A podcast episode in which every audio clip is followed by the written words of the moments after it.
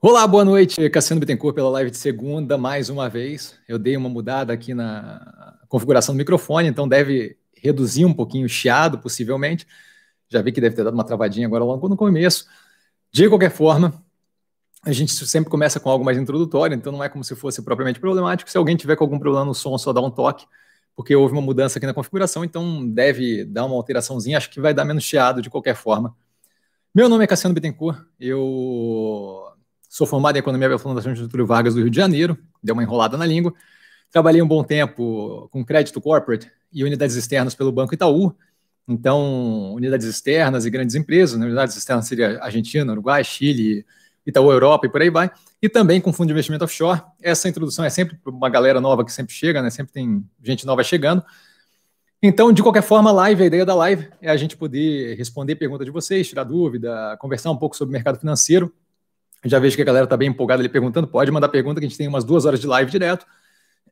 Então, é, sai amanhã a live, ou hoje de madrugada, dependendo da minha empolgação e do quanto é, funcionar a parte técnica de baixar o arquivo depois, sai no, no podcast essa live de duas horas. Então, para quem não pode ficar até o final, para quem não consegue assistir tudo, você consegue depois pegar o podcast, em podcast da Apple, do, da Google e tudo quanto é lugar. Eu, eu espalhei isso daqui no máximo de lugar possível então não fica propriamente é, difícil.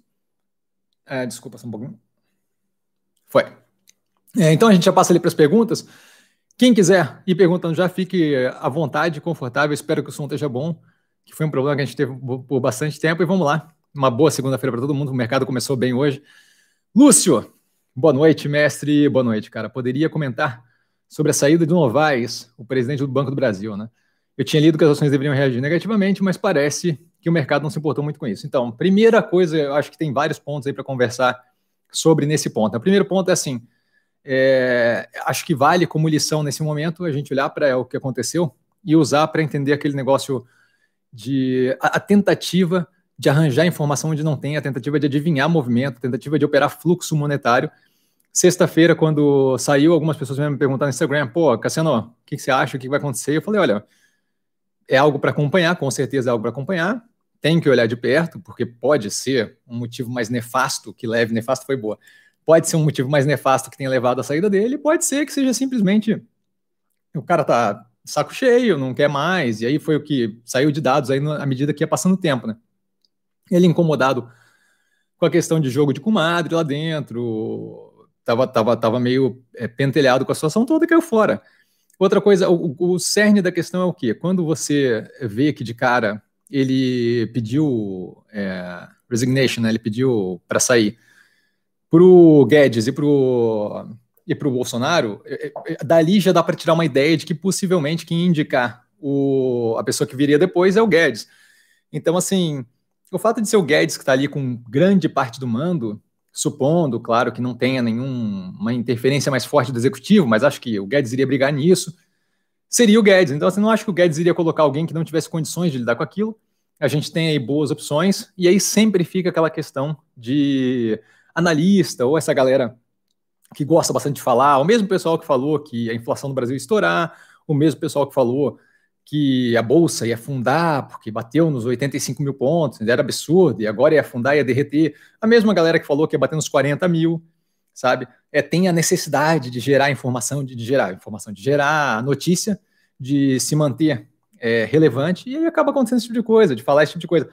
Não tinha informação suficiente. Você, é, muitas vezes você admitir que não sabe o que pode acontecer, que tem que esperar mais informação, é, o, é, é o, o sagaz a se fazer, é o sábio a se fazer e não justamente sair tentando chutar o que, que vai acontecer. Então, assim, ah, parece que o mercado, eu entendi que você falou ali, a galera, a galera falou que devia reagir negativamente, é por isso que eu não fico vendo análise de, de Joãozinho, Pedrinho, Mariazinha, Joaninha, porque negócio assim, aqui embasamento que você tem, baseado numa carta de, de, de pedido de demissão, que agora me fugiu qual é a palavra, mas que, que, que, que capacidade que você tem baseado naquela carta que claramente vai vir a público, Aquilo ali o cara não tá falando de fato ah, o que ele sente, nem nada disso, não é do coração dele. Ele tá simplesmente fazendo algo que é padrão quando ele quer sair. Aparentemente já tinha sido avisado em maio, tá? Ele pediu para sair agora em agosto, então ainda tem aí alguns dias. Então, assim, não foi nada do tipo chutando balde, nem nada. Ele deve ir, continuar no governo junto do Guedes como conselheiro, é, como assistente ou qualquer coisa do gênero. Então, assim, não foi algo que, que, que foi assim brusco nem nada, mas a galera tem, tem a mania de sair chutando para criar aquele burburinho. Então, novamente, assim, acho que vale a pena olhar para a tese de investimento. Não sei na cabeça de quem que ficou assim, ah, o Novais saiu, então agora vai entrar um maluco qualquer e vai simplesmente detonar o banco. Se, se, se, se, se, se quem entrar mantiver a mesma coisa, ou partir mais para cima de uma política de lidar com o banco mais liberal, melhor ainda. Então, assim, eu não, não vejo muito qual é. O, o, o, pessoal procura muita, muita revolução em movimentos pequenos. Pode parar para prestar atenção inúmeras vezes quando a gente vê, ah, saiu tal cara do conselho. É a mesma coisa de varejo. A varejo, tempos atrás, saiu o presidente do conselho, Michel Klein. Aí entrou o filho dele. Meu Deus do céu, é o fim do mundo. O cara tá abandonando o barco. Não, tem nenhuma, nenhuma, nenhum indicativo desse tipo de coisa. Então, assim, acho que é muito da galera acalmar e parar de querer tomar decisão e, e, e arranjar, é, arranjar pelo em ovo, sabe? Tentar tirar é, relevância em coisa que, olha, vai ter alguma relevância, sim, mas olha o tamanho do Banco do Brasil, não é o presidente sair é, tendo o seguidor dele, o próximo que vem na linha de sucessão, indicado pelo Guedes, que vai ser o fim do mundo. Então, acho que assim, é muito da galera, é, novamente, assim, é muito do de cuidar com quem você escuta, porque a gente não para de ver previsão apocalíptica ou, ou é, trágica ou excessivamente positiva com relação a qualquer coisa. A coisa da Oi agora é a mesma vibe, sabe? Ah, tem proposta de não sei quem. Meu amigo, você não sabe se, se, se, se, os credores vão aceitar. Você não sabe se a proposta vai vingar até o final. Você não sabe se o CAD vai meter a mão. Você não sabe de nada. E aí a galera fica falando, não, é muito positivo. Não, é muito negativo. Não tem informação suficiente ainda. Tá? Então, assim, o que a gente viu é que de sexta-feira, o desespero da sexta-feira, de a galera, ai meu Deus do céu, segunda-feira vai abrir caindo, até agora, o que aconteceu foi que apareceu mais informação e agora a gente sabe que não tem muita relevância. O mercado subiu forte o Banco do Brasil hoje. Por quê? Porque o banco em si está tá, tá andando numa direção positiva. Tá? Eu acho, eu estou bem positivo com o resultado, não, não gosto de ficar fazendo previsão de resultado, vocês sabem disso, mas assim, estou bem positivo com, a, com, com, o andamento que o banco está dando para a operação como um todo. Tá? Então, basicamente é isso. Qualquer coisa mais lá, lá embaixo, tá, Lúcio? Paulo, Paulo, sempre presente aqui. É, boa noite, Cassino, boa noite, cara. E demais participantes da live, sempre muito educado. Espero que todos estejam bem. É, tenho percebido o temor pelo segundo, ou segundo ou mais, né? Ondas de Covid. É, nossa bolsa é instável e frágil. Aí eu acho que é, é uma opinião, né? Você não considera colocar stop, e aí stop loss ele está falando, né? Quando você trava um preço para as ações venderem automaticamente se bater naquele preço, principalmente em ações com boa lucratividade não seria uma estratégia viável, já que espera-se, novamente uma opinião, que espera-se que o Ibovespa fique dançando entre 100 e 110 mil pontos até o final do ano. Então, vamos lá, várias coisas para tirar da caixinha aqui. Né? primeira delas, é o, o assim, ó, a gente tem que cuidar quando a gente bota a informação junto de opinião ou pensamento da Joaninha, Pedrinho, Armandinho, qualquer coisa do gênero, tá? Espera-se que a bolsa fique dançando entre 100 e 110 mil pontos. Eu não sei quem é que espera-se, mas assim, a galera espera-se há pouco tempo atrás que era 80 mil pontos. Aí a galera espera-se que há pouco tempo atrás ah, ia cair até os 40. Então, assim, o, o espera-se para mim pouco importa, tá? Outra coisa, quando a gente fala do espera-se 100, 110 mil pontos, a gente está falando do conjunto da, da cesta de ativos que compõem o índice Bovespa. Aquilo dali não é representativo da nossa carteira. Tá? A nossa carteira de 20 ativos tem alguns ativos que fazem parte dali, não são os de maior volume, tá? E mais do que isso, assim, a, a oscilação da, do Ibovespa não casa com a oscilação da nossa carteira. Então, esse é outro ponto que tem que ver. A bolsa pode ficar oscilando entre 100 e 10 mil pontos. Se a Minerva estourar e começar a fazer muita é, exportação e melhorando margem, etc. e tal, aqueles 110 mil pontos podem ficar travados em 90 mil, que a Minerva vai continuar subindo e explodindo. Clabinha, a mesma coisa, Ambipar, a mesma coisa, Fleuria, a mesma coisa. Então, assim, cuidar com essa questão de achar que Ibovespa significa o que eu tenho em carteira, Tá? Se eu olhar papéis específicos separados, você vai ver que o acompanhamento não casa com o Ibovespa. É só jogar, plotar num. Deixa eu até ver como é que é o nome daqui. É TradingView, que tem de graça aí na internet para a galera que quiser botar um gráfico contra o outro. TradingView, bota Ibovespa, bota contra os ativos que você vai ver que não tem uma correlação. Alguns têm uma correlação, outros não têm correlação praticamente nenhuma, tá? Então, cuidar com essa questão de assumir. Outra coisa, o que, que me ajuda o stop com a bolsa instável. Eu estou pouco preocupado com como é que está o movimento de curto prazo. O que me interessa é a estabilidade da tese de investimento. Tá? Se a tese de investimento for uma tese é, compilada de uma forma, construída de uma forma é, consistente, embasada, pouco importa se no curto prazo, no médio prazo, aquilo ali vai é, balançar ou não. O que importa não é o como vai oscilar o preço no curto prazo. O que importa é se o ponto A da minha tese vai chegar no ponto B da minha tese, certo? Então, o que importa é o quê? Vai se confirmar que nesse período, nesse espaço de tempo aqui, vai se confirmar é, a manutenção do, da febre suína africana? Vai se confirmar a dificuldade da Austrália de prover gado? Vai se confirmar a dificuldade dos Estados Unidos de rodar aqueles frigoríficos que têm um tamanho consideravelmente maior por unidade do que no Brasil, o que torna menos capilar e o que torna mais, mais é, cada, cada frigorífico que para lá afeta muito mais a produção de carne local. Isso vai se confirmar, porque se isso se confirmar, a oscilação de preço de curto prazo pouco importa. Porque o efeito final sobre a operação da Minerva vai, vai acontecer igual. Aí eu estou falando da Minerva, mas posso falar da Clabin, tá? Porque eu falo bastante da Minerva, porque é a maior posição em carteira, mas vamos falar da Clabin. Vai se confirmar uma, uma tendência de mudança de plástico de uso único para embalagem sustentável, porque se vai se confirmar, a Clabin vai ganhar mercado, porque o mercado vai ganhar mercado num mercado crescente. Então, assim, pouco importa se no curto prazo vai cair 10 reais o preço. Eu tô, tô não estou preocupado com isso, certo? Eu estou preocupado é com ponto A, ponto B. A tese vinga. Se a tese vinga, o curto prazo não tem como adivinhar, certo? Tanto é que a galera bota stop. É o quê? Eu acho que vai subir, mas caso caia 5, 10%, eu gostaria que vendesse. Pô, que tipo de, de, de, de, de previsibilidade é isso? Que, mais chute do que isso não fica, certo? Eu tô, eu tô tão pouco seguro da, do que eu tô falando que eu coloco um stop 5, 10% abaixo para garantir que eu não vou tomar porrada. Eu prefiro fazer o quê? Como, como, é, que, como é que é o meu, abre aspas aí para a galera que está no podcast, stop? O meu stop é o quê? Caiu 5%, eu entro mais. Caiu 5%, eu entro mais no ativo. Por quê? Porque aquilo dali eu estou melhorando a posição. Porque o meu problema não é com a precificação do ativo do curto prazo, não é isso que eu estou medindo. O que eu estou medindo é a capacidade daquele, da, daquela empresa de chegar onde eu acredito que ela vai. E aí o preço eventualmente vai refletir, mas o meu foco não é no preço. O preço é importante, não é isso que eu estou dizendo, mas o meu foco não é no preço. O meu foco é o que, que a empresa está fazendo e como é que a empresa está indo e para onde é que aquele negócio como um todo vai, certo? Se aquele negócio como um todo vai naquela direção, eu vi Minerva derreter de 11 e pouco, de 11 e pouco para 5 reais, tá? E hoje estamos em 14. Sabe? Ah, a, a empresa não fez aquele movimento? Fez. E o preço fez um movimento completamente diferente. E só serviu para aumentar a posição. E hoje estou com preço médio na, no ativo de R$ reais, R$ reais.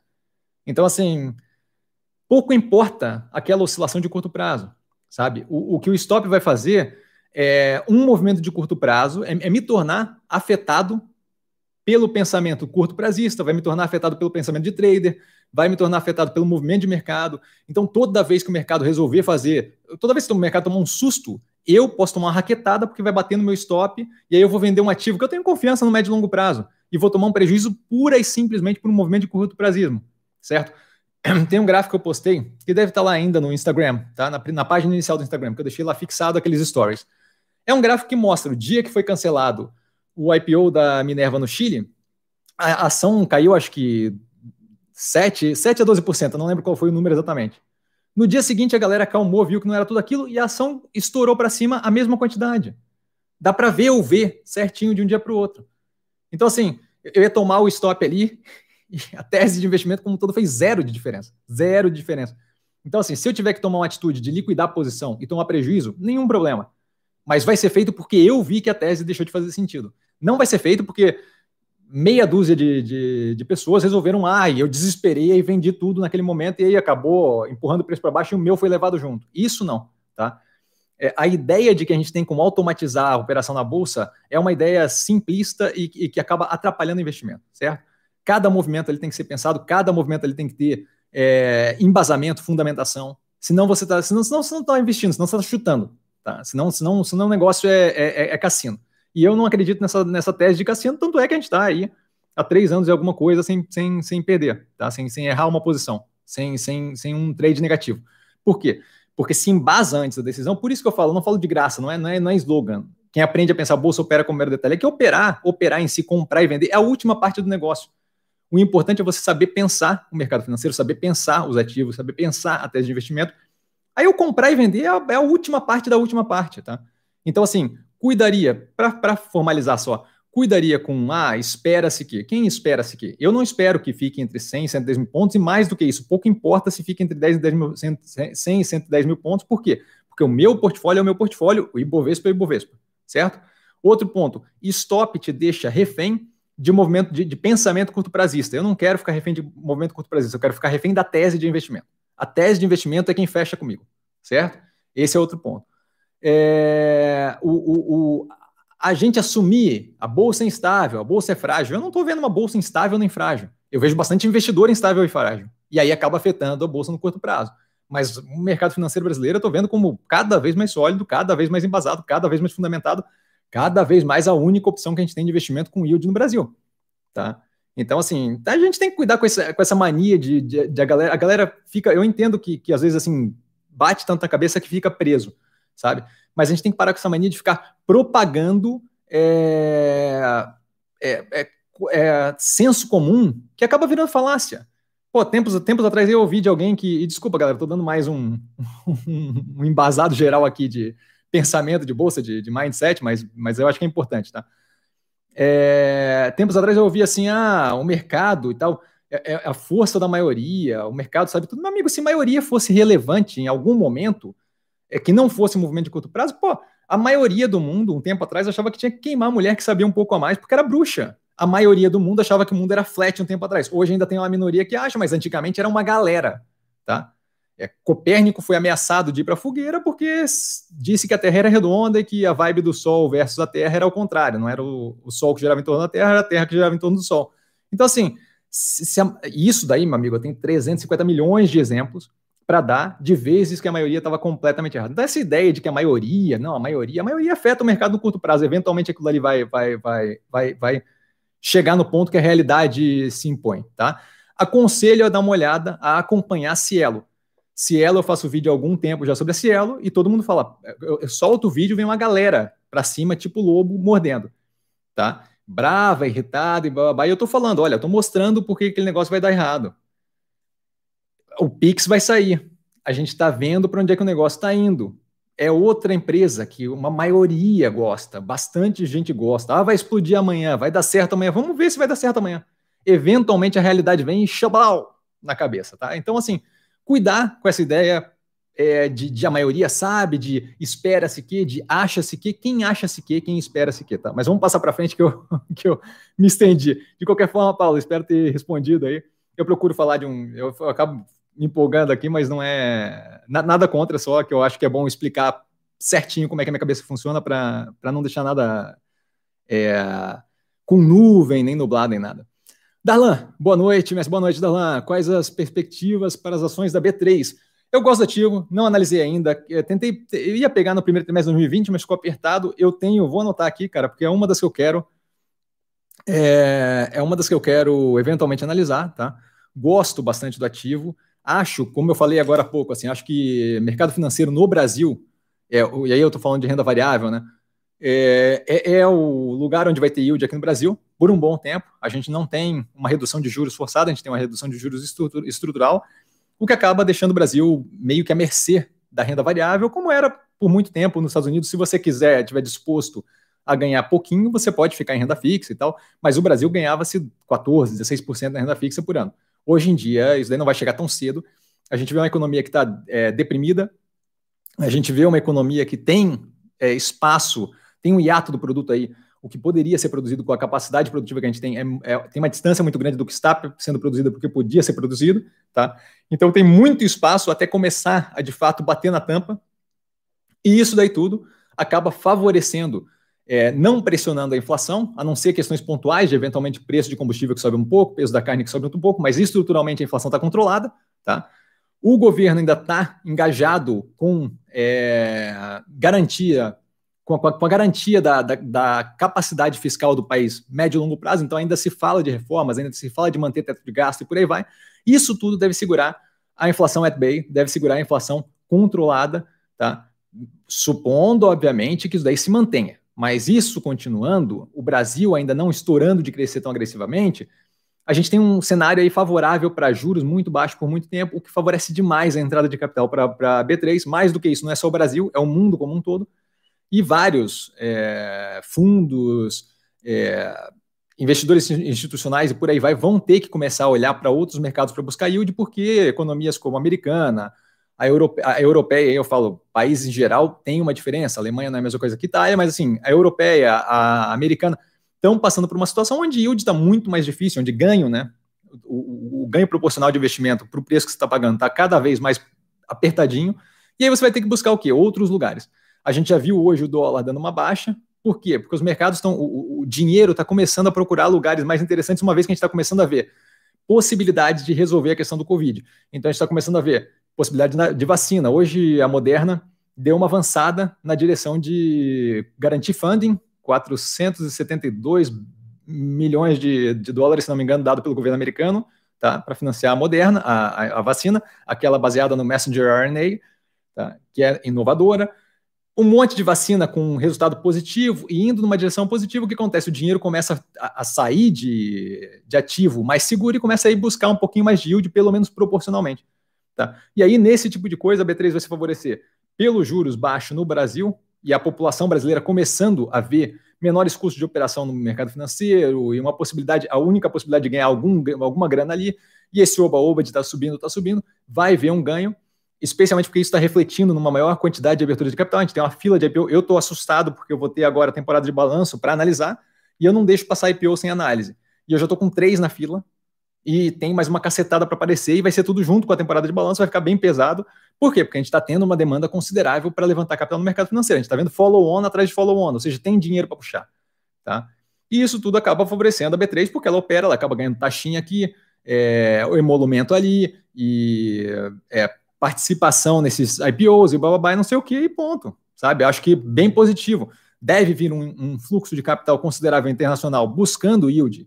E aí talvez leve seis meses, talvez leve três anos. Não importa, para ela, começa a construir um, um, médio e longo prazo. Então, eu acho que a empresa tem um, tem, tem um baita de um futuro, e aí eu acho que a análise. Por que, que, eu, por que eu prefiro fazer a análise mais profunda?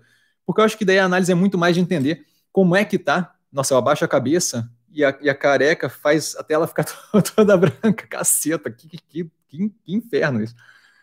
Tá complicado. Ah, mas aí, voltando, é, eu, desculpa, galera, me perdi. Voltando, é, o, o, o, grande lance é o quê? O grande lance é ver se a precificação dela está tá mais ou menos casada com o valor da empresa. Obviamente, com o crescimento que ela teve ali no preço, ela deve estar tá pagando um pouco do crescimento futuro, mas eu acho que o crescimento futuro pode ter um potencial consideravelmente maior para andar do que está é, impresso no preço já. Então, gosto do ativo bastante, tem que analisar mais a fundo. Tá? Humberto, o pai chegou, boa live a todos. Bob, boa noite. Cassiano, boa noite. Bob. É, Sanepar, SAPR11, o que acha? Eu acho que assim, ó, volto naquela questão de saneamento. Enquanto não sair o marco do saneamento, e aí eu não estou falando, ah, o presidente assinar com veto, aquilo ali tem que ser, é, aquilo ali tem que passar de volta pelo Congresso para garantir se o veto vai ser mantido, se o veto vai ser derrubado, e mais do que isso tem que ter regulamentação daquilo lá. Enquanto isso daí não sair, eu não quero nada com saneamento e acho, acho tá? Que as regras novas são muito mais favoráveis para a iniciativa para iniciativa privada do que para do que para empresa pública, que é o caso da, da Sanepar, que é o caso da Sabesp, por aí vai. Então, assim, primeiro ponto que tem que levar em consideração é o quê? O que, que vai acontecer com relação à renovação dos 30 anos? Vai poder renovar os 30 anos é, depois do. Vai poder renovar por 30 anos agora, antes do, da entrada do marco, por mais 30 anos, não vai, porque isso daí muda completamente a, a capacidade de uma empresa dessa de ter um, um, longo prazo mais brilhante ou menos brilhante, né? Então, a, as públicas, né? E quais são as regras que vão passar efetivamente, como é que vai ser feita a regulamentação. A, depois disso, a gente vai ter uma ideia de como é que vai ser esse setor, e aí depois disso eu tô com a impressão, baseado no que está saindo e baseado em como é que deve correr essa decisão de como é que são os regulamentos, eu tô com a impressão de que deve sair uma regulamentação muito positiva para a iniciativa privada. E aí eu estou muito interessado em ver empresas da iniciativa privada começarem a abrir capital é, aqui no Brasil, para a gente poder, de fato, ter é, um mercado de saneamento mais agressivo. Tá? Peterson, meu amigo, professor, estão batendo na nossa mina BKBR e agora corrigindo um pouco de varejo. Vamos que vamos. É, boa noite, boa noite, cara. Não me incomoda o. Como, como eu estava falando agora, dei um discurso gigantesco sobre curto prazo. Né? É, entendo que a gente tem ali é, BKBR que não, não sai daquele entre 10 e, e 12 reais, faz parte da vida. Acho que o curto prazo, de fato, é mais tenso, mais complicado, mais amarrado, esperado já. Via varejo deu um estouro muito grande, é normal que a galera fique um pouco de medo, especialmente a galera que opera baseado em análise gráfica e esse tipo de coisa. Por quê? Porque ai, bateu na resistência, bateu. Eu sei lá como é que é o nome daquele negócio, mas assim, deu a águia virada, botando o ovo para cima e bababá. Então, assim, aquilo dali acaba guiando o cara e o cara acaba tomando decisão de curto prazo que não necessariamente tem a ver com o longo prazo da empresa e acaba tendo esses momentos de curto prazo. É outro motivo pelo qual eu não coloco stop em posição, porque esse tipo de, de, de, de ideia de abre aspas, análise e fecha aspas, é, faz com que as pessoas reajam de um jeito que não sempre é racional e não sempre tem a ver com a empresa como um todo, mas com certeza, vamos que vamos. Anderson, boa noite, Cassiano, e a todos do chat, boa noite, Anderson, Humberto. Mestre, quais os principais erros dos investidores iniciantes na Bolsa, pessoa física, e quais sugestão você pode nos dar? Então, não, eu não gosto muito da vibe de, uh, vou falar os principais erros, Cassiano, blá, blá, blá, mas assim, o, o, que eu, o que eu acho muito importante, de cara, é assim, ó, não misturar emoção, tá? É, quando você começa a colocar, eu, eu, raramente, a galera vê direto assim, ah, tem gente que fala, pô, Cassiano, é, show de bola, humilhou na Minerva, blá, não sei o quê. Eu, eu procuro segurar o tapinha nas costas, porque o tapinha nas costas faz você fazer besteira daqui para frente, sabe? Então, a primeira coisa que eu acho que é bem importante é tirar o ego da história. É, não, não tomar decisão baseado no putz, eu queria fazer isso e eu vou contar para meus amigos. Toma decisão baseado no que é um investimento inteligente de médio e longo prazo para construir patrimônio. Tá? Então, é, não prestar atenção é, no ah, o Joãozinho fez X, eu devia fazer também, o, o, o Pedrinho ganhou rios de dinheiro com o negócio da UA e eu devia fazer também. Essa é a primeira parte. Então, assim, não misturar o emocional é muito, muito importante. E aí, mais a fundo, como fazer e o que, que quer dizer não misturar o emocional, aí me procura no Instagram, fala de alguma situação que, pô, Cassiano, tô assim, tô assado. É, queria saber como é, que, como é que eu devo ver essa situação, porque não misturar o emocional significa uma cacetada de coisas, se aplica a muita, muita situação. Teve uma galera, é, tem um, um, médico que me segue aqui no Instagram, super parceiro, gente fina pra caramba, e ele veio, veio agradecer para mim, pô, Cassiano, quase larguei tudo e tal, na queda ali, e aí agora eu tô vendo que a minha, a minha carteira tá bem mais acima, tá, tá acima do que estava antes, tá superando violentamente o índice, blá, não sei o quê. Sabe? É, ele, ele falou para mim, inclusive, pô, deu, deu dor de barriga e tal, não sei o que, ficou tenso e queimação no estômago e tal, mas, mas agora passou, algo do gênero, tá, tô parafraseando. Mas, assim, então, ali, assim, é o momento de, de ter o controle emocional, de, de, de, de, focar na tese de investimento, de entender que, analisando friamente, independente do preço estar tá caindo ou não, as coisas estão indo na direção que era esperado, tá? Considerando, obviamente, que a gente tem um Black Swan, que a gente tem um evento não, não, que, não, que não tinha como esperar, mas assim, as coisas estão indo numa direção é, dentro do, do, esperado. Então, esse daí eu acho que é básico, separar o emocional do racional. Convido vocês direto, assim, costumava falar muito isso antes, tá? É, tá com dúvida? Pô, Cassiano, eu acho que eu vou vender o ativo, acho que eu vou vender o ativo. Volta para análise, a última análise que você viu do canal, daquele ativo que está em carteira com a gente, vê a análise de novo e vê se aquilo ali confirma. Porque se aquilo ali confirma, esse teu medo todo de querer vender é, é, é pura e simplesmente teu emocional empurrando você na direção que ele quer, não a direção que racionalmente você deveria decidir, tá? Então, esse é o primeiro ponto, não misturar o emocional, não ficar também com aquela história de, ah, pô, eu acertei, eu sou o cara. Não, não, não. Ah, o, que você deveria sentir, que é o que eu sinto, o que eu sinto quando, quando eu acabo o investimento, quando o investimento matura e eu vendo e realizo lucro, a única coisa que me dá é a angústia de aquele dinheiro tem que ser melhor alocado em outro lugar. Ele não pode ficar ali como caixa esse tempo todo. Então, assim, é, eu entendo que é meio estranho, assim, tipo, ah, não vou comemorar nem nada. Comemora rapidinho e, e, assim, o importante é, tudo bem, o investimento maturou, você realizou o lucro, você está com mais grana do que tinha antes. Agora, onde é que vai esse dinheiro? Essa, essa, é essa ânsia que vai fazer você investir cada vez melhor, na minha visão, tá? Entendo que tem gente que investe diferente, maravilha, não tem nada contra. Outro ponto que eu acho que é muito importante, que eu tenho três lembretes no celular disso, é consistência. Consistência. Você não toma a decisão baseada em um crivo num dia e outro crivo no outro você avalia coisas diferentes para ativos diferentes, mas a decisão é sempre embasada no mesmo número e, e, e padrão de crivos. Então, assim, é, eu não, não, não, nesse momento, não faz sentido fazer preço médio para baixo. Às vezes dá preço médio para cima, desculpa. Às vezes dá vontade, claro que dá. Ver via varejo estourando, você sente, hoje em dia menos, mas assim, quando você, especialmente quando você começa mais a investir, você sente aquela vontade, putz, eu quero pegar esse trem, eu quero pegar esse trem, eu quero pegar esse trem. Não é consistente com a tese de investimento, não é consistente com como você investe, não faça. Não faça porque assim, é importante ter um set, ter uma, ter, uma sequência de regras. Essas regras podem mudar com o tempo, de acordo com a ocasião, de acordo com como está o mercado. Mas essas regras têm que ser embasadas em alguma coisa e você tem que manter a consistência na decisão. Tá? Então, assim, é, para não estender demais, basicamente o que eu acho que é muito importante é não misturar emocional, e aí eu estou falando tanto do medo quanto do ego, tá? Tanto, tanto do medo de, ai meu Deus do céu, eu vou perder. Se, se não mudou a tese, esquece, continua. Se continua derivada positiva, esquece o medo, continua. Ponto. Simples assim.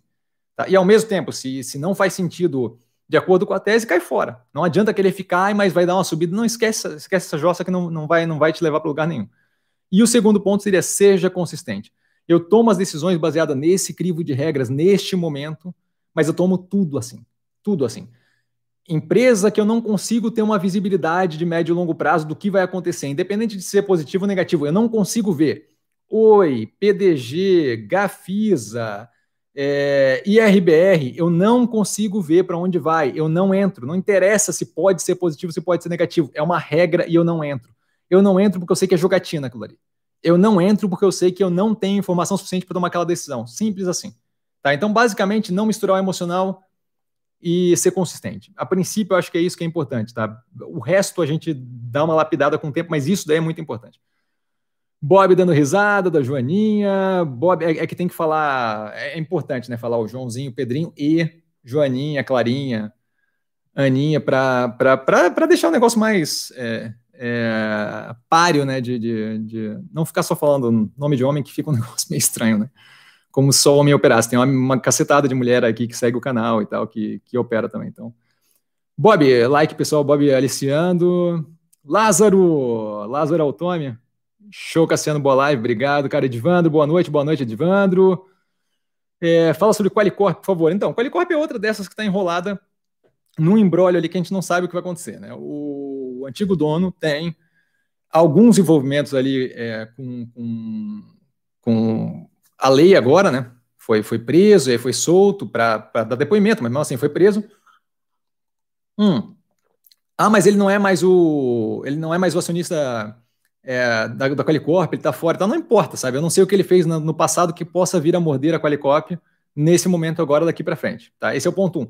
Segundo ponto é assim, eu acho que aquele tipo de business que eles rodam, tá, vai ser em grande parte substituído por startup é, que, que consegue ter bot, que consegue é, lidar com aquilo dali, com esse, com esse negócio de, de operadora de plano de saúde, de um jeito muito menos é, pesado e, e, e, com muito menos necessidade de mão de obra, de capital de pessoa mesmo, de, de operação de escritório do que eles fazem. Então, não sei o quanto eles conseguem se virar e ir na direção disso e de fato brigar de frente com, com startup. A gente vê várias startups adiantando o processo de corretagem de imóvel, de corretagem de saúde, de corretagem de seguro. Então, assim, não só aqui, nos Estados Unidos também. Então, eu acho que eles não têm condições de competir nesse meio daqui para frente. Mesmo que eles tenham condições de competir, competir significa ficar mais eficiente. Ficar mais eficiente significa reduzir consideravelmente o custo e possivelmente no, no processo reduzir consideravelmente a margem. Então, por mais que a empresa consiga sobreviver naquele, naquele setor, por mais que a empresa consiga bater de frente, ela vai bater de frente, tá? É, ela, ela vai bater de frente fazendo o quê?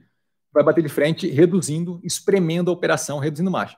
E aí, quando você pensa nisso, você simplesmente imagina assim: pô, a empresa vai valer a mesma coisa depois disso que ela valia durante.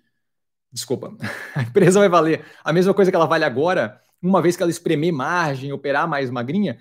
Ela, assim, pode ser que ela consiga vencer todo mundo, bater startup, ser a mais tecnológica e moderna, saindo de uma estrutura bem antiquada na operação de, de plano de saúde? Pode ser. Pode ser. Eu acho provável? Não acho provável. Então, assim, eu acho que é, é, é, arriscar num setor que, primeiro, que já não me agrada muito. Tá? É, eu acho que é um setor muito vinculado ali com, com, com venda, com, com esse tipo de coisa. Eu prefiro uma operação mais estruturada e verticalizada. Eu estou com a Pivida, daria uma olhada em grupos como Notre Dame, agora a Sul América está fazendo um esforço de virar é, verticalizada de plano de saúde, comprou agora o, o laboratório lá, o hospital, qualquer coisa do gênero. Tá? Então eu escolheria uma operação por quê? Porque você diversifica mais o teu risco com várias etapas daquela, daquele do, do, setor de plano de saúde ali, tá? Então, assim, é, quando você fala de Apivida, por exemplo, que é que eu tenho conhecimento mais, mais aprofundado, ela faz parte da operação em algum de, de operadora de, de plano de saúde em algumas coisas, então vende ali os planos, ela tem inúmeros hospitais, tem inúmeras clínicas, tem inúmeros laboratórios, o que reduz o custo dela de operação, faz medicina preventiva, o que reduz o nível de sinistro e por aí vai. Tá? Então é uma operação que envolve mais pedaços do setor de saúde. Eu prefiro a operação assim. Tá? Não, não tenho interesse em operação como Qualicorp e tal. Talvez o interesse apareça, por quê? Porque teve uma queda no preço por causa da prisão do, do antigo sócio. Tem que cuidar, porque às vezes a queda no preço é justificada. Caso do IRB o IRB, o preço não veio caindo de graça, porque ah, a galera se assustou. Não, o preço veio caindo porque tinha bastante pepino ali dentro. Tá? Então eu, eu cuidaria, não tem interesse nesse tipo de operação. Especialmente pela incapacidade de, de, de, de, visualizar, vislumbrar como é que vai ser esse setor daqui a pouquinho e o como ela vai se adaptar e se isso vai afetar negativamente ou não a operação dela. Eu acredito piamente que vai, tá? Porque vai ser difícil bater de frente com startup à medida que a coisa for andando e que você tiver menos uso para aquela quantidade de gente, tiver um custo menor para a operação de, de venda de plano de saúde por aí vai. Tá? Rômulo Cassiano, boa noite. O que acha da Engie? Então, a Engie tem o, tem o em carteira, gosto bastante do ativo, está analisado no canal, tá? Então é, é uma operação que eu acompanho há bastante tempo. Ai, desculpa, boa noite. É, é uma operação que eu acompanho há bastante tempo, está analisado no canal, tem trocentas análises, tem vindo numa crescente de aumento de operação através de alavancagem, a empresa é super bem gerida, está expandindo violentamente a quantidade de operações. Recentemente, agora, foi para cima da, da TAG, né, no ano passado. Então, abriu ali para transporte de gás. Super positivo, ligado à energia, diversificando a operação. É, construção de. tocando projetos agora paralisado, mas tocando projetos para energia eólica, para fotovoltaica e por aí vai. Gosto muito da operação. Acho que é uma operação para levar por um bom tempo, tem uma, uma fome de crescimento violenta e consegue se alavancar sem muita dificuldade, é, uma vez que tem a estrutura gigantesca, né? a maior geradora de energia privada do país nesse momento. Então, gosto bastante do ativo, mas acho que vale mais a pena dar uma olhada nas análises que estão no canal, porque lá eu entro nos números e falo ponto a ponto. Mas eu tenho carteira, gosto muito do ativo, tá? É, análise no canal. Do primeiro trimestre já, o segundo trimestre, assim que sair, entra no canal também. Uma, todas as ações de carteira têm preferência na análise do canal. Então, é, todas as que, à medida que for saindo, é, deixa eu até ver aqui qual é a data da Engie. É, dia 30 do 7, então dia 31 do 7, agora, dia 31 do 7, análise no canal depois da teleconferência, tá? É, Paulo, você tem uma tese formada da Via Varejo? Se sim, é, você pode nos dizer? Tenho e está justamente no canal, também analisada. É uma, uma, uma, empresa que eu tenho na carteira, segunda maior posição que eu tenho em carteira, desculpa, tapei aqui. Segunda maior posição que eu tenho em carteira, é, depois da, da Minerva, e, e, junto com outras operações ali, mas é uma, uma posição grande que eu tenho em carteira, e está analisado no canal. Mas basicamente ela tem todo um espaço de crescimento, está se voltando para o e-commerce agressivamente. Acabou de fazer um follow-on que vai permitir para ela vislumbrar a compra de várias operações para reduzir especificamente ali o last mile da entrega, né? É, que é aquele, aquele último último percursozinho que faz até chegar de fato no cliente final. A empresa tem um monte de loja, então todos eles agora começaram a operar na forma, no formato mais, estão começando a operar no formato mais é, sem distribuição, que faz com que ela vire, é, logisticamente ela ganhe uma força muito grande. Os, os, os vendedores estão cada vez mais com independência geográfica da loja, podendo vender, por exemplo, bypassando, né, sem ter que ir ali no caixa, podendo fazer tudo direto com o cliente, pelo WhatsApp, por celular e blá, blá, blá, não sei o quê. É, o Banqui vai ser uma força violenta, porque uma grande parte dos clientes, mais baixa renda especificamente, são clientes que só têm a conexão com o, com o setor financeiro, o mercado, com, com, com o, o sistema financeiro nacional, é, através de empresas como essa, Via Varejo, Guararapes e por aí vai. Através de quê? Através de crediário, onde ele pode ali conseguir um empréstimozinho, o que acaba sendo meio que um empréstimo para a vida dele, né? Ele, ele não gasta o dinheiro todo que ele teria que gastar para comprar uma máquina e estica aquilo num crediário e aí sobra um pouco mais de dinheiro para a vida dele. É como se fosse ele se financiando. Então, grande parte dos clientes ali tem essa relação de já usar via varejo, Riachuelo como banco, onde você tem um cartãozinho de crédito, onde você tem um crediário e aquilo ali acaba financiando a sua vida indiretamente.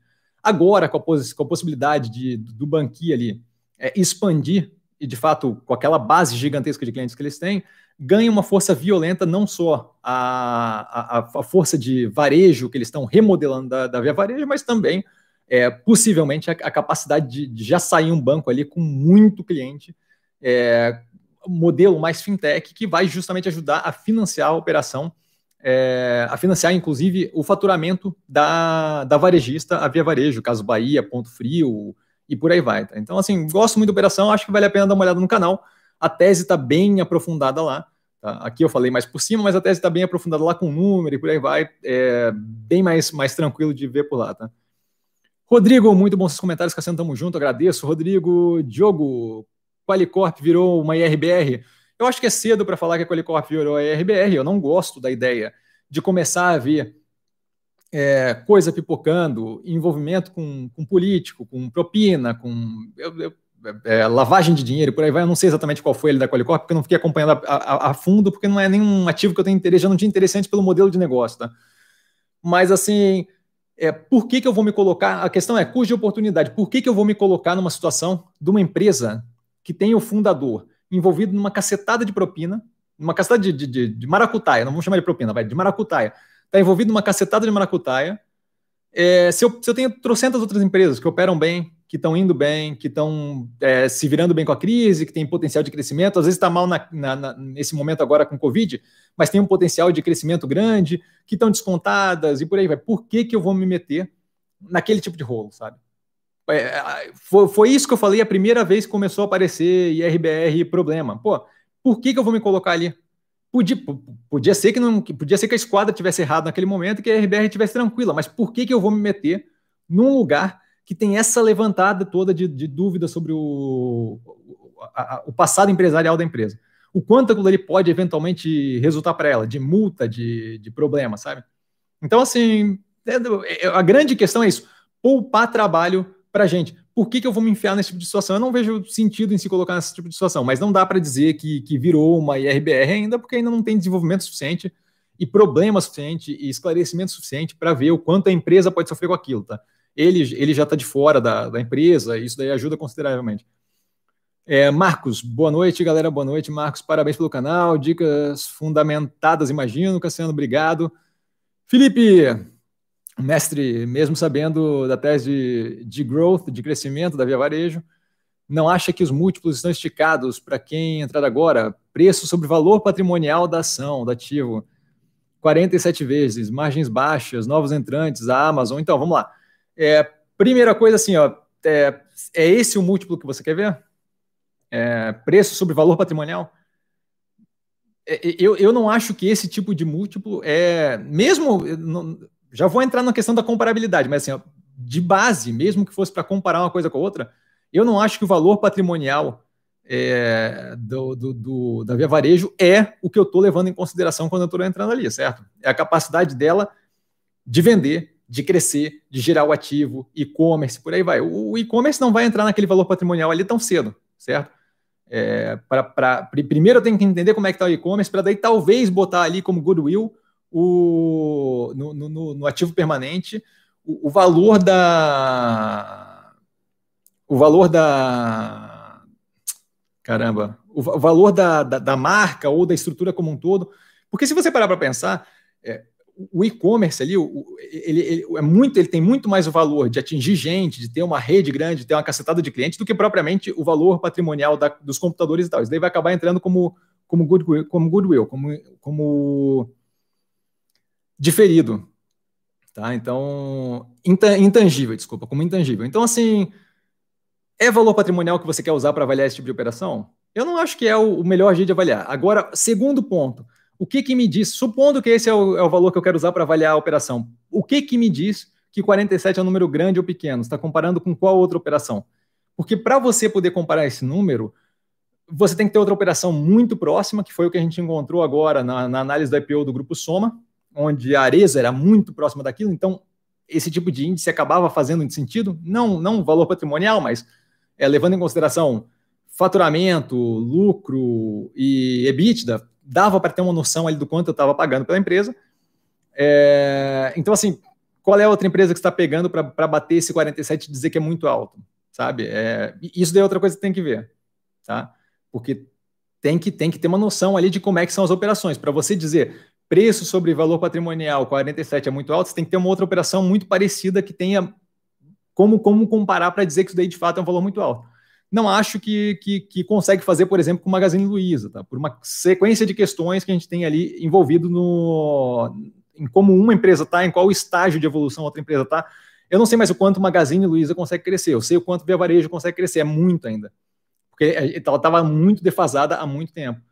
Margem baixa, margem baixa é do setor de varejo, tá? Essa é outra coisa que tem que levar em consideração, tem que olhar comparativamente.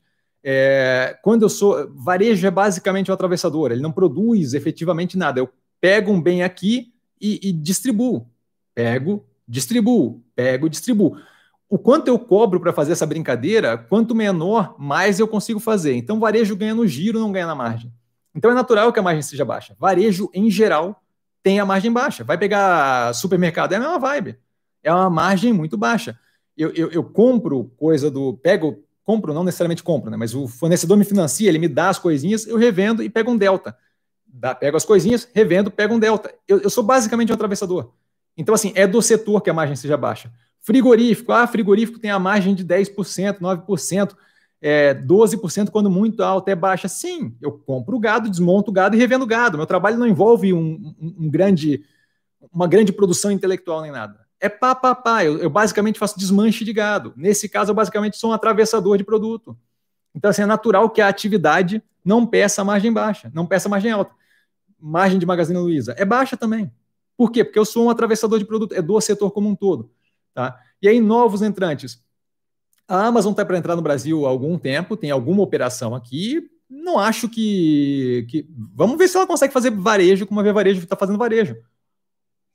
Hum, Outra coisa, assim, disputa para o mercado vai ter. Eu só vejo que a Via Varejo tem um espaço consideravelmente grande para seguir ali. Acho que a operação é, financeira com o Banqui vai fazer uma grande diferença e vai ser um, uma baita de uma geradora de grana. A gente vê operações como essa, por exemplo, no Banco Carrefour. O Banco Carrefour é uma operação bem interessante do, do grupo Carrefour. Tá? E aquilo ali dá uma ideia considerável de como é que seria a possibilidade de ter uma. É, é um terço do, do, do EBITDA dá uma, uma, uma, ideia de como seria ter uma operação dessa dentro da Via Varejo. Passou muito tempo apanhando, passou muito tempo não conseguindo tocar o próprio negócio, está mudando violentamente, está conseguindo, durante a Covid, com um número ridículo de lojas fechadas, dependendo do tempo que a gente pegar, 70%, 80%, praticamente com a produção, com a, com a, com a venda igual a quando estava tudo aberto. Então, assim, aprendeu a se adaptar de um jeito muito agressivo. A gente viu um exemplo desse nos Estados Unidos, onde a Amazon era a Amazon, era a Amazon, o Walmart vai quebrar, o Walmart vai quebrar, o Walmart se reinventou muito nesse movimento que, o, que a Via Varejo está fazendo. Eu vou investir em e-commerce. E aí, peraí, eu tenho uma rede de distribuição já, então eu já tenho basicamente uma cacetada de centro de distribuição. Adaptou aquilo ali, juntou um no outro e bam, o Walmart começou a crescer violentamente, começou a querer bater de frente e hoje está tá, tá indo super bem. Tá? Então, assim, vale a pena a gente parar para pensar. A Amazon é top, é irada, mas tem gente que sobrevive e sobrevive muito bem. Sabe? A capilaridade que operações como a da Via Varejo tem aqui no Brasil dão para ela um potencial logístico cavalar. Ela acabou de sair do follow-on que deu para ela caixa para caramba para ela gastar com operação que ela quiser para ampliar. M&A, investimento em novas áreas. Então, assim, não estou preocupado e acho que vale a pena. A gente tem que. A gente. É, assim, ó, eu não. Eu raramente uso múltiplo para qualquer coisa, tá? É, acho que vale a pena ver. É uma análise bem simplista, tá? É pegar um negócio que é dessa complexidade. Pô, a mãozinha agora foi tensa. É um negócio com a complexidade desse tamanho e, e reduzir a isso daqui a um númerozinho. Tá? Então eu, eu cuidaria muito com isso. É, Alberto, mas resolve, é, respondendo, não, estou super tranquilo com a operação, acho que vai muito longe ainda, tá? É, Alberto, boa noite, mestre, boa noite, cara. Vem acompanhando o seu canal por mais de. Desculpa, vamos ler direito isso aqui. Vem acompanhando seu canal por mais de um. É, não sei o que, por indicação de meu colega Darlan. Maravilha, agradeço Darlan. Show de bola, Alberto. Marcos retratou. W Silva, boa noite, mestre, boa noite. O que acha da Aliar? Já analisou? Obrigado. Eu dei uma olhada nela tempos atrás é, coloquei ela no, no Insta, mas eu não. Eu, eu acho que, que, é muito mais interessante a operação da Fleury pela diversificação que tem da operação, além da questão de só laboratório. Tá? É, gosto mais da questão da Fleury de, de ter mais expansão em outras áreas. É, ortopedia de, de, baixa complexidade, genômico, genômico vai ser muito positivo.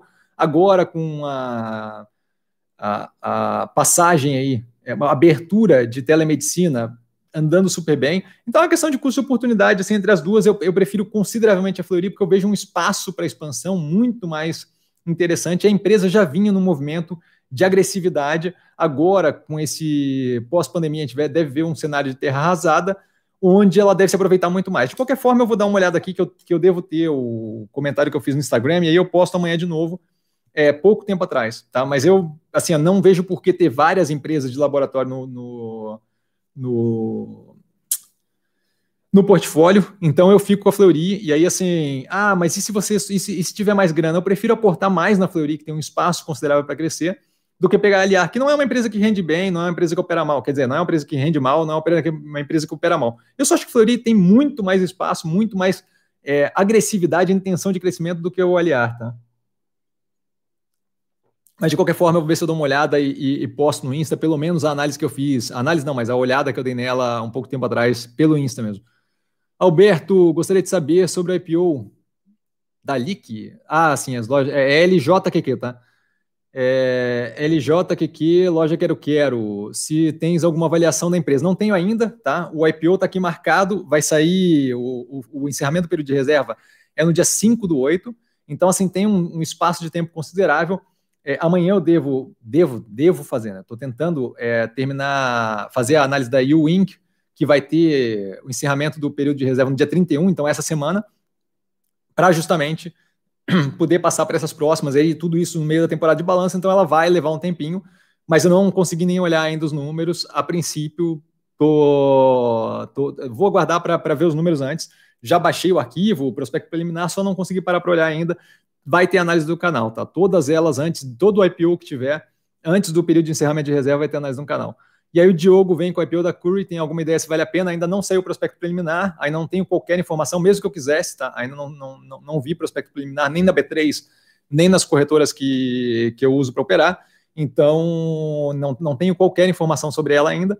Acho que é bem positivo para a Cirela, é, independente de, de qual for a vibe da empresa, acho que é bem, bem positivo para a Cirela é, vai, vai ajudar bastante a operação da Cirela em quem eu estou comprado. Não, não, não vi a empresa ainda, não sei ainda como é que é. Tá? Tem que, tem que só, só depois que fizer a, a análise do, do, do, ativo. De qualquer forma, todos os IPOs vão ser analisados é, no, no canal, tá? Antes do período de encerramento de reserva, ontem saiu o grupo Soma, hoje encerrou o período de reserva, foi meio apertadinho, mas ainda assim é, tá lá. Anderson, boa noite, Cassiano. Gosto da operação da WIS. Vale o risco da dependência da caixa? Eu acho que não é só a dependência da caixa, eu acho que a gente entra na mesma questão da Qualicorp, tá? É, a WIS faz corretagem de, de seguro e, e por aí vai. É, a questão não é a dependência da caixa, a questão é que aquele setor ali vai ficar cada vez mais envolvido com tecnologia, cada vez mais, cada vez menos dependente da atuação de pessoas naquilo ali. Ah, mas não é assim, Cassiano não consegue fazer. Olha, é, corretora de imóvel está fazendo mais assim, é, grande parte dos processos estão sendo espremidos por startup é, para corretora, para corretagem de qualquer coisa, basicamente. A gente está, tá, o mundo hoje em dia, com bot, com avanço de tecnologia, de autonomia de conversa e por aí vai, a gente está reduzindo o custo de transação das coisas. Então, é, corretor de imóvel está cada vez mais pegando só uma parte final de ter que apresentar casa e por aí vai, ainda é diferente, porque você tem que ver a casa e blá, blá, blá mas assim, ó, operações como é, assumir um seguro, comprar um seguro, se inscrever num seguro, como você quiser falar, são mais simples do que, do que alugar um imóvel. Eu não preciso ir lá e ver o imóvel, eu não preciso ir lá e ver o contrato, bater papo com alguém para assinar um seguro. Eu preciso ter noção do que, que eu estou assinando e de como é que funciona. Isso daí, grande parte disso, o bot consegue fazer. Cada vez mais eu acho que a gente tem nesse, nesse direcionamento. E aí eu acho que empresas como a WIS ou vão ter que se adaptar violentamente, e eu duvido muito da, da capacidade dela de fazer isso, mas supondo que ela consiga, ainda assim, vai ser uma mudança de paradigma violento, que possivelmente vai espremer a margem dela, pelo menos no curto prazo, porque no curto prazo ela vai ter que se adaptar a algo que ela não foi feita para fazer. Diferente de uma startup que já vem com a, a o know-how, a, a, ideia de fazer, não, já vou fazer magrinho, já vou fazer pequeno, já é, já é certinho. O, o fit ali para conseguir fazer o máximo possível com a menor margem possível. Desenvolver um aplicativo desse não é a coisa mais fácil do mundo. Ela vai estar competindo com gente que já é do ramo de inteligência artificial. Então, assim, não, não acho que tem futuro aí. Tá? acho que vão sofrer. Todas essas que, que trabalham com todas as que trabalham com intermediação de imóvel, seguro, plano de saúde, todas essas que são só isso vão ter problema daqui para frente, tá? E aí entra no financeiro também, Cielo que trabalha com intermediação de pagamento, intermediação financeira, vai ter problema, tá? O mundo está cada vez mais espremendo esse esse esse custo transacional, cada vez mais espremendo esse atrito que tem entre a operação. A gente está vendo agora, por exemplo, se tivesse empresa que dependesse de corretagem, pura e simplesmente corretagem, a gente teria, elas estariam cada vez mais com problema. Ah, mas a B3, a B3 não depende só de corretagem, a B3 tem toda uma operação financeira, de gestão de, de mercado de capital, não é só aquilo. Mas se ela fosse só de corretagem, ela, a gente, ela teria um problema. A gente está vendo cada vez mais corretagem indo a zero, indo a zero, indo a zero. Por quê? Porque eu tenho tecnologia suficiente para não precisar mais para conseguir espremer aquele custo operacional, aquele custo transacional. E eu acho que a mesma coisa vai acontecer com empresas como o IS, como o Qualicorp, como é, a, a, outra lá, Lopes, a Lopes Brasil. Então, acho que empresas assim vão cada vez mais ter a margem espremida pela, pelo ganho de tecnologia que vai comer aquele ganho que eles tinham baseado no custo transacional. Tá? Felipe, só um gole de água aqui que agora secou tudo. Boa noite, mestre. Boa noite. O que acha da Smiles? É, críticas à governança apesar dos bons múltiplos. Eu acho que é, o, o, múltiplo a governança não é o problema para mim. O problema para mim é o modelo de negócio. Eu não vejo muita, muito sentido naquilo ali, tá? É, acho que, esse, que, esse, que essa compra agora de trocentos milhões de reais em, em é, ticket da, da Gol foi completamente conflito de interesse, acho que aquilo ali tem que dar problema mesmo, porque não, não, não faz nenhum sentido deixar aquilo ali passar.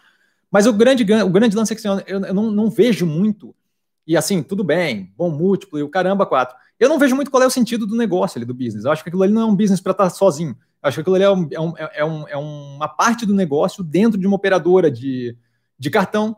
O Itaú tem os, os negócios dele de, de ponto e tal. Não sei se ainda é a múltiplo, se não é é, a Smiles, acho que todas elas deveriam estar dentro de uma empresa, trabalhando ali dentro, porque o negócio sozinho, separado, não é algo que me interessa, não é algo que na minha cabeça faz muito sentido, tá? Então, assim, ah, mas, mas, mas dá lucro, mas não sei o que, eu não sei até quando isso daí vai durar, porque eu não consigo entender qual é a racionalidade que faz aquele negócio virar, tá? No sentido de, eu não vejo muito qual é o, o, o estímulo daquela, daquela brincadeira toda. Então, eu, eu não tenho qualquer interesse na empresa, Nunca parei para olhar. Eu vou até botar aqui para dar uma olhada, pelo menos nas contas dela, porque eu nunca nem parei para olhar.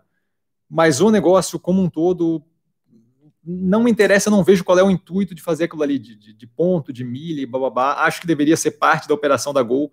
Não tenho coragem de investir num negócio desse separado, num business desse separado. Tá?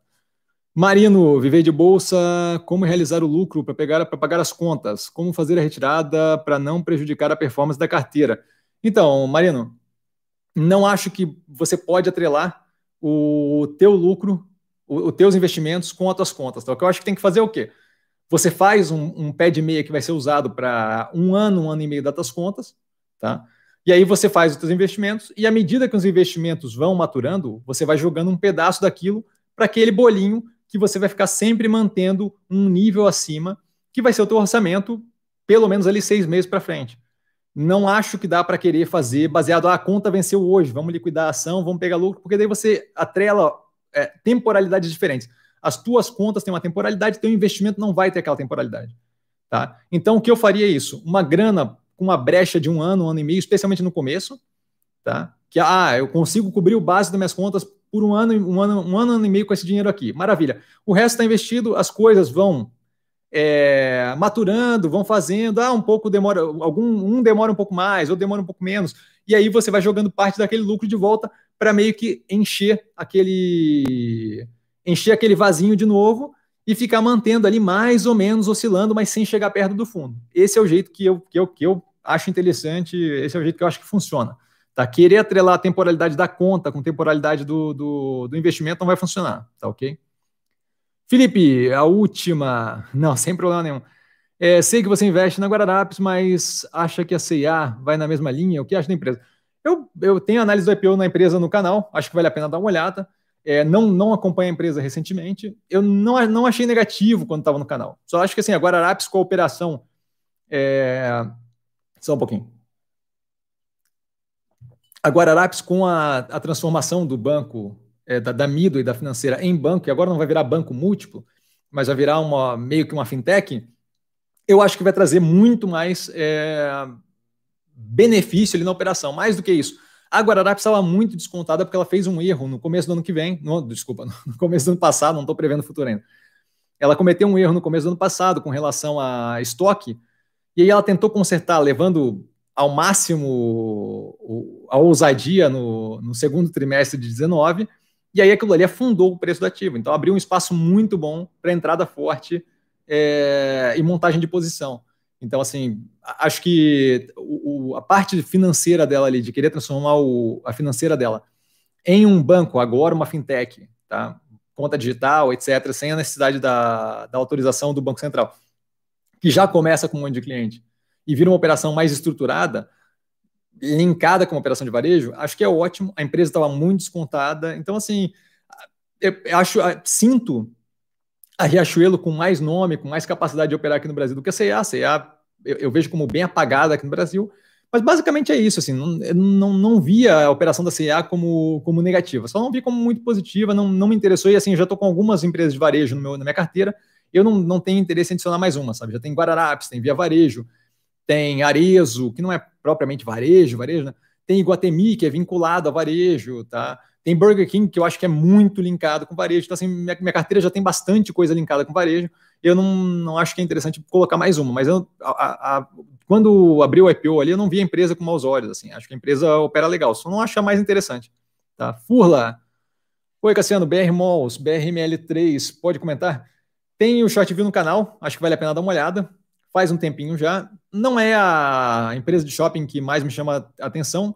A mais me chama atenção é a Iguatemi, especialmente por pegar um público de renda mais alta, o que protege ele nesse tipo de oscilação de mercado. É, em geral, ele tem uma, uma, uma, um ganho ali mais é, consistente, uma vez que, mesmo nesse tipo de situação de crise, quem compra Louis Vuitton, quem compra Gucci, quem compra Prada, vai se manter comprando Gucci, Prada, Louis Vuitton. Tá? É, o dólar segurando compra lá fora acaba favorecendo operações de luxo aqui no Brasil, eles estão ali naquele setor. A abertura do Iguatemi 365 é algo positivo também. A BR Malls tem o desenvolvimento que o Iguatemi tem com o iFood, com a RAP, isso é positivo, e está com uma operação de e-commerce que eu não tenho acompanhado, mas estava incipiente, estava indo numa direção legal. Isso é legal. São empresas, essas duas, a Multiplu, a Multiplan eu acho que está mais perdida, assim, mas essas duas estão é, se encontrando ali nesse, nessa mudança do setor de shopping center. Então, a minha segunda opção seria BR Malls.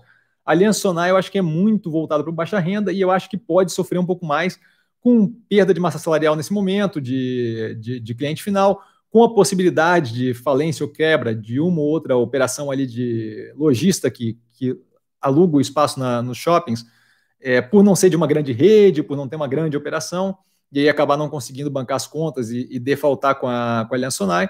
A Multiplan vejo como meio perdida ainda com essa questão de é, link com entrega para ganhar valor na praça de alimentação, que a BR Malls faz com a RAP e que, a, que o Iguatemi faz com a iFood. Não, não sei muito bem como é que está a Multiplan, não acompanhei ela há tempo, mas naquela época ainda não tinha nada desenvolvido nesse, nesse sentido, tá? especialmente para substituição da renda que vinha do estacionamento, que é um pedaço importante geralmente em operação de shopping.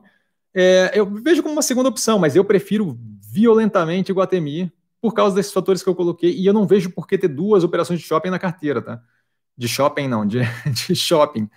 Então, assim, é, vejo como uma opção que vale a pena hoje em dia o Atemir, sabe? É, inclusive, peguei um, um, um, pedaço esses dias para cliente, assim, então, honestamente, não vejo interesse nenhum na BR Malls, porque eu não vou ter duas dessas, e se eu tenho uma que eu prefiro, eu vou na que eu prefiro, tá? Darlan, mestre, você acredita que a tese de investimento da BKBR continua a mesma a longo prazo promissor? A, a, tese, a tese não, não é que a tese continua a mesma, mas a tese continua muito bem embasada, muito bem fundamentada, estou super tranquilo com o ativo, tá? Se eu tivesse caixa, eu estaria reduzindo o preço médio. Então, assim, peguei mais para cliente tempos atrás, não não estou nem um pouco preocupado. Acho que a gente pega um, um período de terra arrasado pós é, Covid, onde a gente vai ter bastante gente com bastante vontade de sair de casa, vai começar a haver uma resposta mais, mais, mais forte da economia e vai ter, acho que, uma competição consideravelmente reduzida, uma vez que grande parte desses pequenos ah, coisinha de sanduíche, coisinha de cachorro-quente vai ter quebrado, restaurante vai ter uma cacetada que vai ter quebrado. É, e aí eu digo restaurante não em geral, mas os mais é, do nível BKBR, do nível Burger King, é, que tem ali espaço para competir. Vai abrir espaço para lançamento de mais Popeyes. Então, assim, eu vejo como estamos andando numa direção interessante. Agora a gente tem uma estagnada, com certeza, porque eles dependem, é, em parte pelo menos, de pessoas indo às lojas, é, acho que eles já vinham com uma operação bem interessante de delivery e de e-commerce, tá? É, só fortaleceu, vamos ver como é que sai nesse resultado, mas estão com caixa garantido, não estão com problema de solvência, não tem dificuldade de levantar capital, então não vejo como problemático, não. Acho que a gente vai sair do outro lado consideravelmente mais forte e com menos competição do que a gente está agora, tá? Aí o Marcos retratou, Peterson, o que você acha da Tecnisa? É, eu acho que assim a, empresa é a que pior opera. Se você for ver a análise do IPO de Mitre e de Moura do Bo, é, que está no canal, no final eu boto um quadro do comparativo das empresas que poderiam ser ali mais páreo é, para poder comparar índice, é, é rendimento e blá, blá, não sei o que, é, EBITDA, lucro, etc. A Tecnisa tem uma operação que é, que é consideravelmente ruim, tá? ela opera mal, e eu não vejo por que num setor que você tem tantas opções, Exetec, Cirela, MRV, Even, é, mais uma cacetada de IPO, por que, que você colocaria capital numa empresa que de fato opera muito mal? Eu não, eu não, ela não, é, não é que ela opera um pouco mal, ela opera muito mal. EBITDA negativo, é, é, prejuízo e por aí vai. Então, assim, aquela empresa ali, eventualmente numa baqueada ou outra, eu não sei como é que ela chega do outro lado, se ela chega do outro lado. Então, é, com relação à construção civil, eu acho que a ideia boa no setor é diversificar a operação em operações que com certeza vão ter um ou outro defeito, porque faz parte, o setor vinha de uma pancadaria de 2018 para trás, e agora é que está começando a querer levantar. Mas eu pegaria operações que têm é, uma capacidade de passar por aquilo, independente da porrada que leve no curto prazo, e que eu saiba que vai chegar do outro lado com força para crescer sabe? Eu não sei qual é a capacidade, por exemplo, da Tecnisa, uma vez passando, supondo que ela sobreviva aí ao Covid, passando o Covid, eu não sei qual é a capacidade dela de, de fato, conseguir se financiar, tendo tantas outras opções boas para banco é, emprestar dinheiro, para banco financiar, sabe? É, não, não sei o que, que levaria um banco a, pô, se a Even, se a Cirela, se a MRV tiver é, sede de capital, eu não sei por que, que ele deixaria de dar para uma dessas, daria para a Tecnisa. Ah, mas ele pode diversificar com ela também. É, mas eu acho que o custo vai ser diferente. Eu acho que a quantidade que ele vai estar disposto a alocar vai ser diferente. E aí, mesmo que a Tecnisa consiga tudo isso, no final, ela vai crescer numa proporção muito menor, porque não vão liberar para ela a quantidade de alavancagem que vão liberar, por exemplo, para a Cirela. Então, eu prefiro outras operações. Não vejo por que, com tanta operação boa no setor preparada e boa no setor de construção civil, entrar numa operação como Tecnisa. Tá? E aí, acho que vale a pena dar uma olhada no quadro lá que está no final da, do IPO da Mitre e da Moura do Boa. Diogo, Lojas Renner, está abaixo do que vale hoje. Eu não sei muito bem o que você quer dizer, mas imagino que seja o preço mais barato do que deveria estar. É, não tenho analisado o, o, preço da Renner, gosto da operação. É, Para fazer análise dizer que o preço está abaixo do que deveria valer ou não, tem que ser uma análise mais aprofundada, não fiz. É, não tenho analisado a fundo, mas eu gosto da operação. A, a questão é que pré-Covid ela vinha melhorando o rendimento em proporção consistente, de forma que a galera já esperava que a próxima, que o próximo resultado fosse ter uma melhora também. Então você já estava pagando um pouco do crescimento futuro. Não sei como é que como é que está a, a, oscilação dela nesse momento com relação ao preço específico, não tenho como dizer. tá? Mas eu gosto da operação, acho que a operação. Eu vi uma entrevista recentemente do, do presidente da empresa e me decepcionou um pouquinho que ele fala bastante platitude, ele, ele fala bastante chavão, assim, ele usa bastante, ah, umas frasinhas piegas, assim, sabe? Então eu senti ele meio, ai, livro de autoajuda, sabe? Mas assim, tirando isso, a empresa como um todo rende super bem, eles têm uma operação legal, eu prefiro Riachuelo em grande parte pelo preço descontado e também pela operação que vai ter agora uma operação, uma, um apoio de uma operação financeira muito mais estruturada através do banco digital, aspas ainda, que eu não sei muito bem como é que eles querem que chame aquilo, mas vai ser conta digital, vai dar uma vazão considerável para um ganho financeiro muito bom. Tá? Então, não tem interesse em ter duas, três dessas na carteira, como eu falei aqui agora há pouco, eu já tenho várias operações linkadas com varejo, e é, não, não acho que a Renner é ruim, só prefiro é, outras operações ali, tá? Rafael, Cassiano vai fazer análise do IPO da D1000, da, da, da D100, D1000, né, acho, né? É, já tenho opinião formada? Não tenho opinião formada, já baixei é, já baixei o prospecto, vou fazer, é dia 5 do 8, então tem um espaço de tempo aí ainda. Dia 5 de 8, que eu digo, é o encerramento do período de reserva, né? Então tem que fazer o período de reserva até dia 5 do 8, se não me engano, às 4 da tarde, geralmente é o que as corretoras liberam. É, vou fazer sim, não tenho opinião formada, não olhei, mas assim, ó, é varejo farmacêutico, tá? O que eu olhei por cima. É varejo farmacêutico. Eu não tenho interesse em varejo, farmacêutico. Eu vou fazer análise, mas assim. Highly doubted, acho muito, muito, muito pouco provável que eu tenha qualquer interesse naquilo dali. Varejo farmacêutico opera com margem baixa, não tem aí um ganho com destravamento de consumo, ela é mais resiliente porque é varejo farmacêutico. Eu não vou deixar de comprar remédio a menos que seja muito, muito, muito, muito apocalipse fim do mundo, tá? Mas ao mesmo tempo que eu também não tenho essa baixa toda, eu não tenho aquela subida toda quando destrava é, consumo. Quando destrava consumo, eu vou consumir o quê? É, entretenimento, roupa, é, eletrodoméstico, eletroeletrônico e por aí vai, tá? Eu acho que não, vou sair comprando de pirona a hora que, pô, liberou ganho e aumenta no salário, vamos encher a cara de pirona. Não é o caso que acontece, tá? Então, assim, a princípio, acho que vai ser desinteressante, mas novamente, tenho que olhar os números, vai que é incrível, vai que não é bem assim. Marcos, boa noite, obrigado por compartilhar seu conhecimento, que agradeço, o cara ficou honrado. Qual a sua opinião sobre o BMGB 4, Banco BMG? Não está recuperando como os demais bancos. Eu, o, o BMG ele tem uma questão. Quando ele foi fazer o primeiro IPO, eu analisei o primeiro IPO e não analisei o segundo, tá? Vale lembrar que o primeiro não aconteceu, ele deu para trás, né, no meio do caminho. É, ele era bastante baseado em crédito consignado, especialmente ele é bastante baseado em crédito consignado, especialmente aquele cartão consignado e muito voltado ali para velhinho e bababá e não sei o quê. E aquele tipo de operação é, tem algumas ocasiões abusivas em, no setor financeiro como um todo, não estou dizendo que é o BMG em especial, mas assim, tem algumas ocasiões aí onde está sendo usado o crédito consignado meio que de forma exploratória, é, sem informar os riscos exatamente, meio que pilhando. E então tem gente aí que está alavancando, estava alavancando muito mais do que poderia e acaba ficando com a pensão presa, com o INSS preso e por aí vai. E fica aquilo de, de não conseguir mais é, sobrar dinheiro, ficar só pagando consignado. Tá? E aí, com isso, o governo começou a meter o B dele, e aí os bancos decidiram autorregular. Então, está todo um movimento de banco de autorregular há algum tempo já de não, a gente vai dar uma baixada, a gente vai controlar isso aqui porque eles não querem, é melhor eles autorregularem do que o governo meter a mão, tá? E fazer alguma coisa. Então, esse movimento de autorregulação, eu acho que reduz violentamente ou margem, ou reduz violentamente a capacidade de expandir esse negócio, que era o negócio principal do BMG. Por isso que no primeiro IPO eu falei que achava uma boa, e no segundo eu vim em live e falei que não, porque no segundo já tinha esse movimento de autorregulação, no primeiro não tinha. Então ainda tinha um espaço para correr. Então esse é o primeiro ponto. Aquilo ali é o negócio principal deles, eu acho que vai cada vez mais ficar menos interessante. Tá? O segundo ponto é que a outra opção que ele tem é disputar é mais baixa renda. E aí disputa por mais baixa renda, eu acho que outras empresas vão ter muito mais vantagem, que é o caso de fintech e é o caso de empresas é, financeiras linkadas com varejo.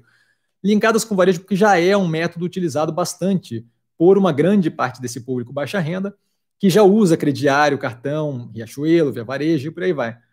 E a fintech, porque a fintech simplifica demais o negócio, você não precisa de fato ter aquele contato com, com gerente, nem nada disso, sabe? Então, eu acho que vai ter bastante gente mais baixa renda que vai preferir uma conta menos, menos pesada do que uma conta em banco. Ah, mas o BMG pode expandir e fazer conta digital, se eles já não têm, tá? Não saberia dizer se eles já têm ou não.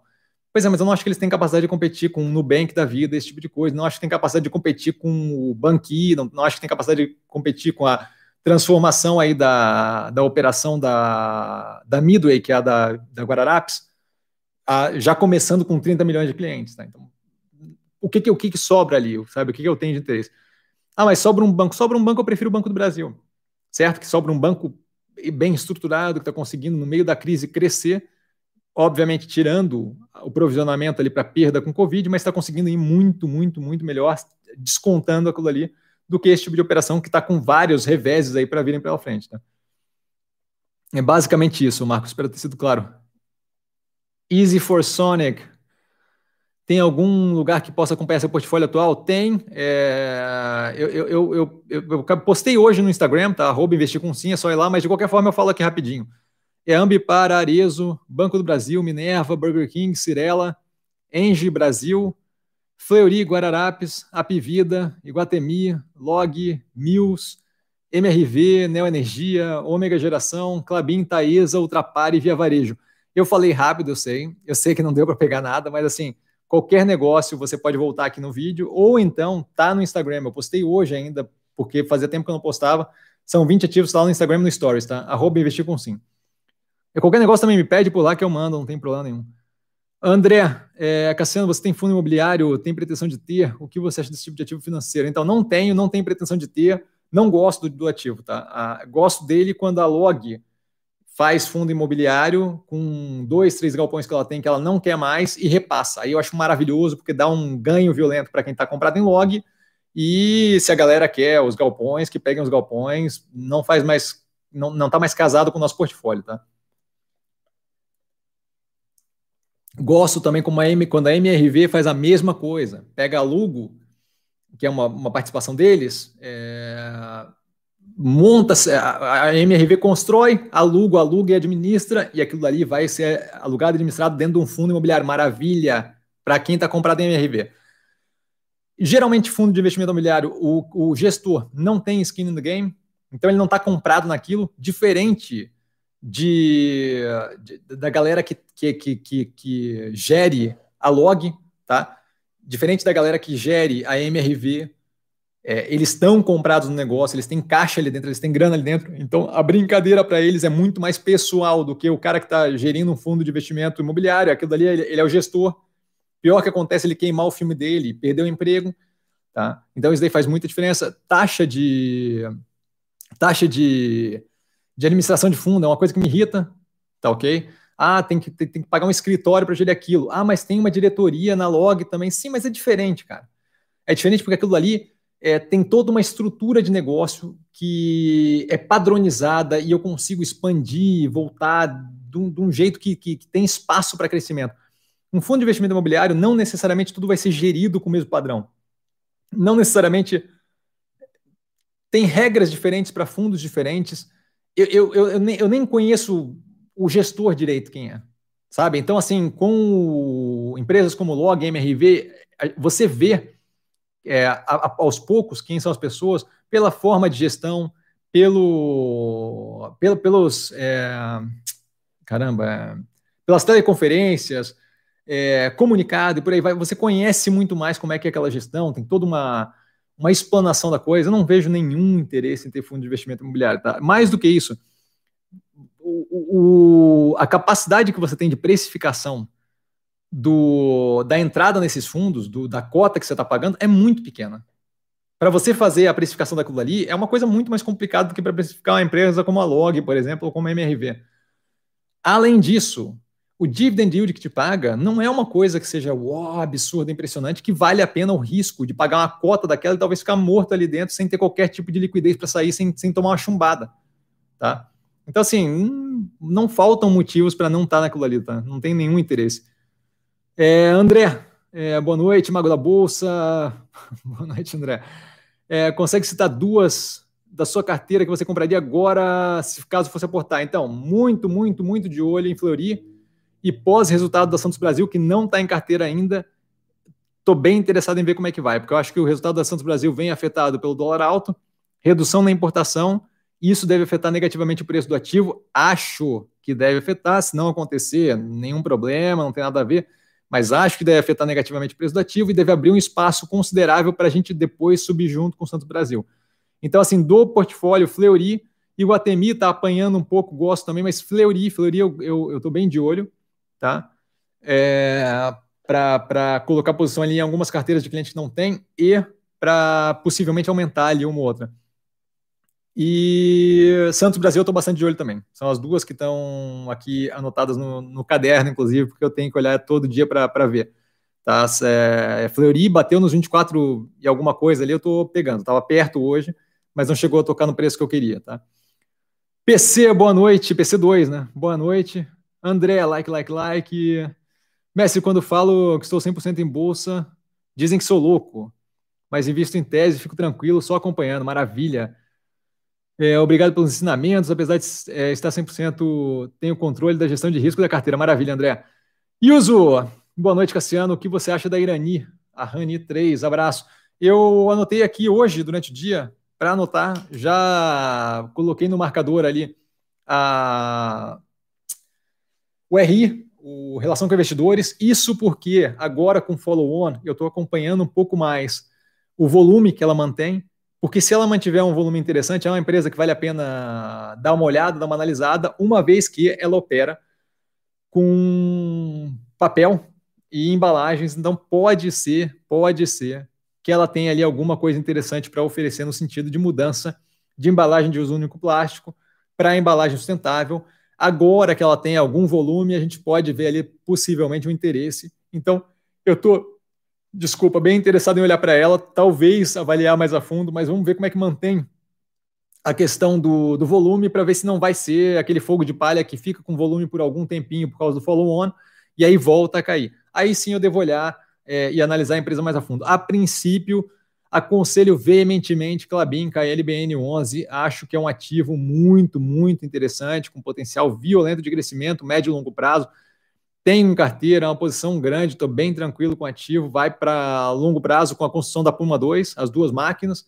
Acho que tem todo um desenvolvimento de tecnologia, agora com esse negócio de, de álcool ali com base na celulose, por aí vai, embalagem, eles estão super evoluindo. Acho que é um, um baita de um, uma baita de uma tese para levar a, a perder de vista, tá? Humberto Mestre pode comentar sobre Natura. Natura é uma empresa gigantesca. É, gostei da forma como eles engoliram o The Body Shop. o M&A foi bem sucedido para caramba, eles mantiveram grande parte das margens. O fato de eles estarem ligados com o setor de cosmético e esse tipo de coisa geralmente torna, dá uma blindagem a período de crise, então isso daí acaba deixando a empresa mais, mais segura naquele período de crise.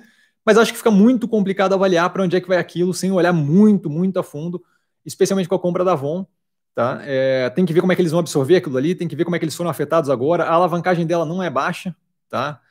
É, não sei como é que como é que eles estão a fundo. Eu estou para analisar a empresa há algum tempo já, mas é uma empresa gigantesca. Eu, vou, não, não, não, eu prefiro não comentar ela assim, sem ter visto os números a fundo, sem ter avaliado a operação a fundo e especialmente sem ter visto como é que ela está é, durante esse período de, de Covid para ver justamente como é que aquilo ali afetou os números dela não, não, não me sinto confortável para falar de Natura de verdade, tá?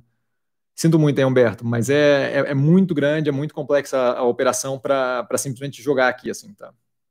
Anne, boa noite, boa noite. Robinho, boa noite, boa noite. Acha que o NIP 6 pode se beneficiar do marco regulatório com maior consumo de cloro? É, então, Robinho, a gente tem falado sobre isso há algum tempo já aqui. Acho que pode se beneficiar sim, assim como ela, toda a competição que vai vir com ela, tá? Porque se esse mercado é, é só para pensar, sabe? É, é, é economia aberta. Se eu tenho um, um setor que ganha uma previsibilidade de investimento forte para os próximos 10, 20, 30 anos, e eu sei, porque é, é, público notório, que aquilo ali vai demandar maior consumo de cloro, a Unip não vai ser a única, ela não é, ela não é, é monopolista do mercado. Tá? Então, assim, ela não vai ser a única que vai entrar aqui com isso. Uma vez que eu abro o mercado violentamente, eu vou abrir o mercado violentamente para ela e para mais uma cacetada de competidora. Então, assim, ah, ela pode se beneficiar? Com certeza, vai ter mais mercado. Ela pode se beneficiar ou ela pode ver competição forte entrando. Então, assim, eu não gosto de basear a decisão de investimento num, é, num, num gatilho só, tá? Mais do que isso, ela, ela teve recentemente uma, uma queda menor do preço do que a piora na operação. Então, assim, eu acho que o preço dela já está um, um, um, delta é, acima do que deveria, tendo em vista a reação que ela teve com, com o último trimestre. Tá? Então, dei uma olhada, não, não, é, não é propriamente um ativo que me agrada, especialmente baseado em um gatilho só, que depende ainda de como vai rodar o marco regulatório e que depende ainda de como é que vai ser o, o cenário competitivo. A gente, eu acho que a gente não tem clareza ainda de como é que vai ser o cenário competitivo é, para poder dizer se ela vai se beneficiar ou não.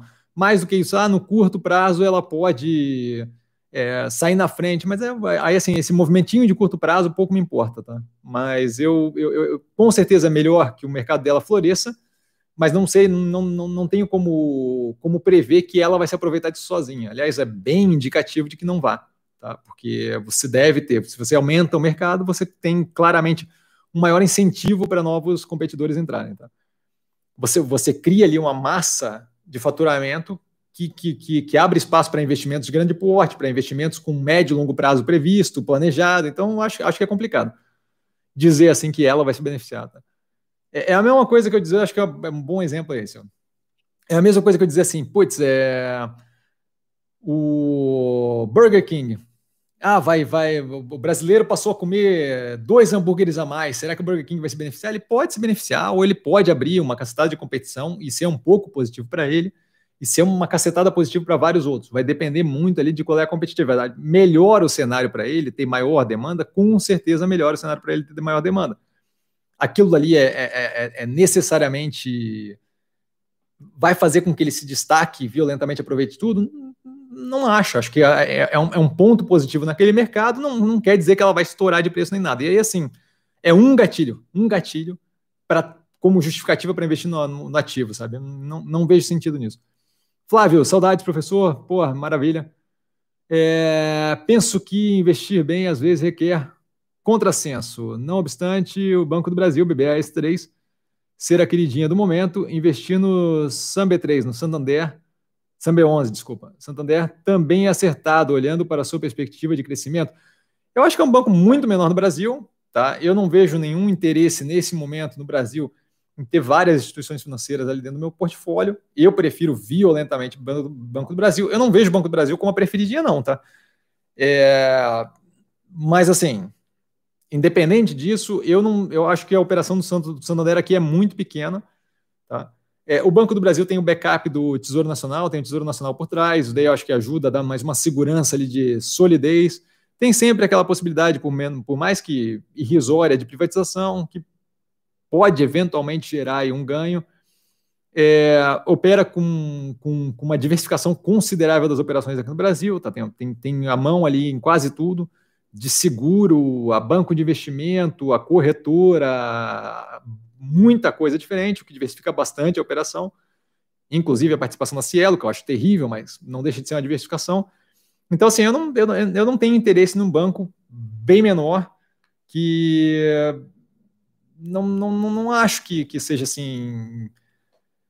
Se é para investir em banco pequeno, aí eu prefiro aquele tipo de operação fintech que de fato é, é mais ágil e tal. O Banco Santander é um banco que tem um, um, uma marca no Brasil muito pequena, uma, uma capacidade de atuação muito pequena e é um bancão. E é um dos bancos do Brasil, Bradesco, Itaú. Eu não vejo sentido em operar ali, tá? Acho que você se expõe muito mais à volatilidade gratuita. Edson, boa noite, Cassiano. Mas, mas assim, faz tempo que não, não, não olhei o nome do, nos números dele há bastante tempo, justamente por causa disso, tá? Porque eu não preciso de mais um, de um ativo daquele dele na carteira, tô feliz com o Banco do Brasil. Edson, boa noite, Cassiano, boa noite. Sempre acompanha a live na versão podcast. Maravilha, dúvida? Você tem alguma regra para limitar o percentual do ativo na carteira? Alguma regra para limitar o percentual de um setor em sua carteira? Depende do momento, tá? eu evito alavancar demais, eu evito me expor demais a um ativo só. Nesse caso, não é o que está acontecendo, porque a tese da Minerva, a tese do setor de frigorífico ali é muito, muito positiva, estou muito tranquilo com ela, de forma que Minerva acabou atingindo mais de 60% da carteira. Tá?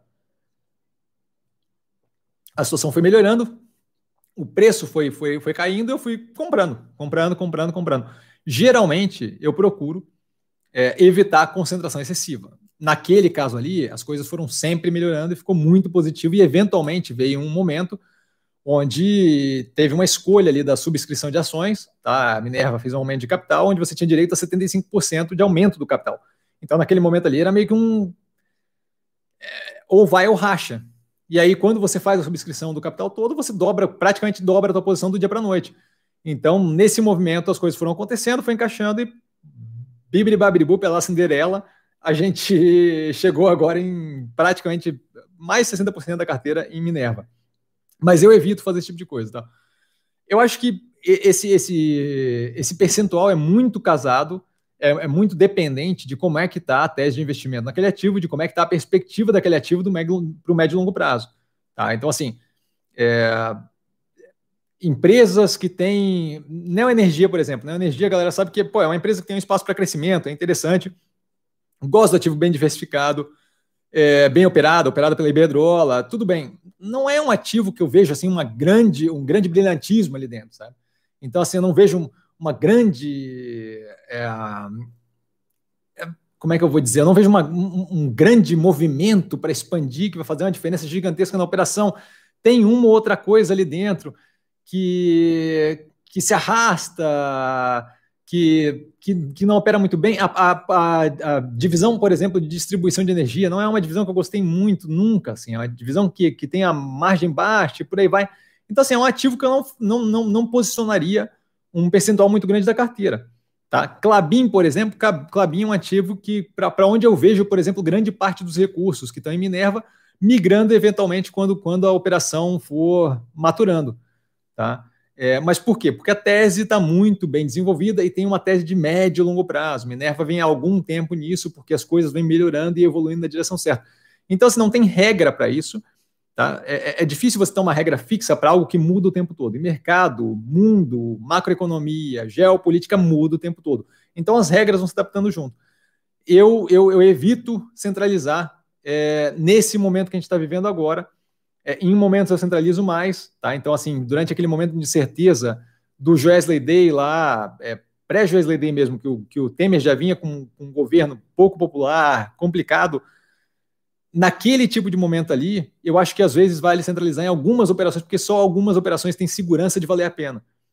Em outros momentos, não. Mas é muito de, de de, depende muito do ativo, depende muito do momento que a gente está vivendo, depende do setor, depende de macro, depende de geopolítica, depende de uma cacetada de coisa. Tá? Então não tem uma regra, mas eventualmente eu evito, é, quer dizer, geralmente eu evito concentrar demais. Tá? O, o demais é que oscila de ativo para ativo, setor para setor. Se você tiver alguma dúvida pontual, eventualmente, pô, Cassiano, estou pensando em alocar, eu estou com X, a galera faz isso direto no Instagram.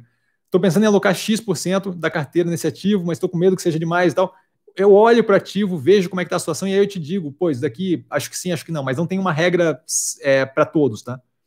Diogo, como montar uma carteira de longo prazo nesse momento que muitos ativos já estão precificados para o pós-retorno pandemia? Então, Diogo, é novamente assim, é, tem que ver o que, que é pós é, precificados pós-retorno pandemia. Eu não acho que, que os ativos estão precificados para pós-pandemia, não. Acho que ainda tem bastante espaço para correr, tá? Mais do que isso, assim, vai ter o retorno da precificação por causa da passagem da pandemia, e aí vai ter toda a capacidade de expansão de algumas operações. Eu acho que vale a pena olhar operações que têm espaço para crescer. É, se, se, a gente olhar ali Burger King, por exemplo, eu não acho que Burger King está precificado nem perto de pós-pandemia, tá? É, eu, eu, eu, já peguei posição de Burger King, se não me engano, nos 21 reais. Então, assim, não acho que está nem perto de pós-pandemia, acho que tem bastante espaço para crescer. Tem bastante ativo ali que está bem descontado ainda na minha visão. É, como, como vocês viram aqui, eu falei agora há pouco e está no, tá no stories do, do, do Instagram, a carteira toda lá são 20 ativos. Eu estou comprado em todos aqueles dali. Cada vez que eu posso realizar o ativo, lucrar com aquilo e escolho não vender, eu estou comprando novamente naquele preço. Então, eu claramente não vejo como acabou de subir para mim ainda tem bastante espaço para subir. Senão, não estaria alocado nos ativos, certo? Então, não acho que estão eles precificados pós-pandemia. Acho que o ponto é justamente o quê? Ah, tudo bem, acho que está um pouco. Subir um pouco pode dar uma oscilada para baixo, pode ter uma, uma, oscilação nesse meio tempo. Maravilha, tá? Maravilha. É, se eu acho que pode ter uma oscilação, o que eu faço? Eu começo, pô, eu estou disposto a alocar esse 100% aqui nesse, nesse papel. Vamos supor Fleury, ah, eu estou disposto a botar 100% Fleury, mas eu acho que deu uma subida nos 24 e 30, 24 e 40, acho que está um pouco demais. Eu pego 30% daquele 100% que eu estou disposto a alocar, coloco, e aí eu tenho 60%, tenho 70%, dependendo de quando eu coloquei antes, 70% sobrando ali. Tá? O preço oscilou para baixo, eu entro comprando mais e faço preço médio para baixo, geralmente de 5% em 5%. Se o preço subiu, maravilha, aquilo ali foi um investimento bem feito, aqueles 70% vão para outro tipo de ativo, para fazer a mesma brincadeira. E aí eu vou montando a carteira e, eventualmente, um ou outro vou fazer preço médio para baixo, porque ele vai oscilar para baixo, eu vou achar espaço, eu vou abrir, vou aumentar a posição. Eventualmente eu vou pegar e de primeiro ele vai continuar subindo. Entendeu? Então, é, não sair alocando tudo numa raquetada só pode ser uma, uma boa estratégia nesse momento, é, tendo em vista que a gente teve uma recuperada considerável. Essa recuperada considerável pode abrir espaço para uma oscilação ou outra negativa, entendo o que você está falando. Então, faria dessa forma, tá? É, não entra com tudo de uma vez, entra com um, um pedaço do que você está disposto a alocar, e aí vai fazendo esse controle de, pô, caiu um pouco, faço preço médio para baixo. Subiu, maravilha. Aquele dali foi um bom investimento, está tocando, aquele capital vai para outras, outras, outros ativos. Eu espero ter sido claro, tá? É, Bob, IPO do Pag Menos, acha interessante? Não vi ainda, Bob. É, Menos nem saiu ainda, tá? O que saiu é, o Menos ainda não saiu, não saiu o, o prospecto preliminar. O que saiu, que está aqui na minha fila, que eu já peguei, é, o prospecto foi U Inc., que é a construtora, se não me engano, do dono da Even, é, o Demil e o Lojas Quero Quero. Tá? Essa daí ainda nem saiu o prospecto para mim. Tá? Então, novamente, como sempre, a IPO vai ser analisado. Tá? Assim que sair, eu vou jogando na fila aqui vou analisando. Demorei, mas o grupo Soma saiu esse domingo, né? Domingo, domingo. Tadeu, boa noite, boa noite. Como você faz análise de governança corporativa de uma empresa? Poderia ser detalhista nas respostas? Se possível, dar exemplo como faz sua análise. Obrigado. Então, é, eu poderia ser detalhista até o talo aqui, só que a gente ia passar aqui 300 horas discutindo isso a fundo, tá? É, se você olhar minhas análises no canal, você vai ver que cada uma delas leva coisas diferentes em consideração. Então, eventualmente é, eu tenho. Eventualmente tem análise, por exemplo, do grupo Soma, foi muito embasada em eu tenho uma opção melhor na bolsa, claramente é melhor, essa é mais cara, não faz sentido. Tem outras análises que são muito mais aprofundadas, baseadas, por exemplo, no fluxo de criação, no fluxo de, de, de, de exportação e, e, na capacidade de criação de gado no planeta como um todo. O caso da Minerva é, o, o, ganho, da, o, posicionamento geográfico da operação dela na América do Sul que, que favorece, e por aí vai, sabe? Então, é, esse, esse, tipo de coisa não, não tem uma regra para como você avalia cada um dos ativos. Com relação à governança corporativa, você não tem como avaliar a fundo como é que é feita aquela governança, mas você tem uma sequência de indicativos. Por exemplo, Minerva, é, que, que é uma gestão que acompanha mais tempo, você tem o Ticle e o Queiroz, é, o CEO, né? É, CFO e CEO, é, respectivamente, falando consideravelmente há bastante tempo. Olha, nosso foco é redução de nosso foco é redução de endividamento, é, menor exposição da operação a câmbio, e você foi vendo isso acontecendo paulatinamente. Aquilo dali não, não, não quer dizer um absurdo de coisa mas mostra a consistência da mensagem que eles mandam com o que eles praticam. A mesma coisa na Clabin. A Clabin veio num movimento de redução de endividamento, falando e fazendo, e falando e fazendo, e falando e fazendo, é, com relação à melhoria operacional. Minerva veio num, num, num, movimento de, olha, nunca, eles nunca saem falando, ah, não, vai ser assim, vai ser assado. É sempre um negócio de, olha, a gente está num esforço e a gente vê a possibilidade de redução da necessidade de capital de giro e vem acontecendo. Explica-se os mecanismos, o, o, o, a gestão não se incomoda de explicar os mecanismos. Ah, por que, que como é que está funcionando o, o head cambial? Ah, eles estão fazendo um esforço é, de separar a operação da oscilação cambial, o que significa praticamente zerar a exposição cambial, de forma que a operação de frigorífico, de desmonte do gado, seja só a operação de desmonte do gado. Isso daí mostra a preocupação deles de não trabalhar com a oscilação ou especulação em cima de, de oscilação cambial. Isso é positivo, na minha visão. É positivo? Mostra foco no negócio em si e não aquela brincadeira que a Sadia ou a Perdigão, não lembro qual das duas que fez, que levou elas a, a, a afundarem, que é brincar com, com com currency, com, com, com cotação de, de moeda, é, fazendo swap cambial para ganhar dinheiro financeiramente. Não é a tua operação, não mete o dedo, certo? Então, assim, são, são inúmeros sinais nesse sentido. Consistência é algo que eu sempre procuro. É, planejamento e capacidade de execução. É, Fleury.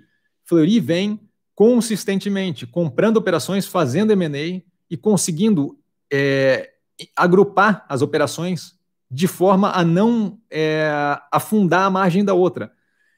Isso daí não quer dizer necessariamente que não é sorte. Mas quando você tem três ou quatro operações compradas através de M&A, você joga elas para dentro do teu grupo e a cultura empresarial das outras operações não sofre a ponto de afetar negativamente a operação, o grupo o grupo Apivida faz a mesma coisa. Coloca a operação para dentro. Mais recentemente, o grupo São Francisco e o, e o grupo América, que foram comprados pelo Apivida, jogou para dentro e você já vê o modelo Apivida fazendo redução de, de, de sinistralidade, redução de, de, de, uma cacetada de indicadores ali que fazem mostrar como a operação melhora quando entra ali. Isso daí mostra capacidade de gestão, isso demonstra consistência na operação, porque não está não, não, não tá acoplando o mesmo grupo, ele está acoplando, acoplando grupos diferentes e tendo resultados positivos consistentemente. A Mills, quando adquiriu a Solaris, o movimento de redução de, de franquias que estavam muito próximas umas das outras, para evitar que aquilo ali gerasse é, canibalismo entre as operações.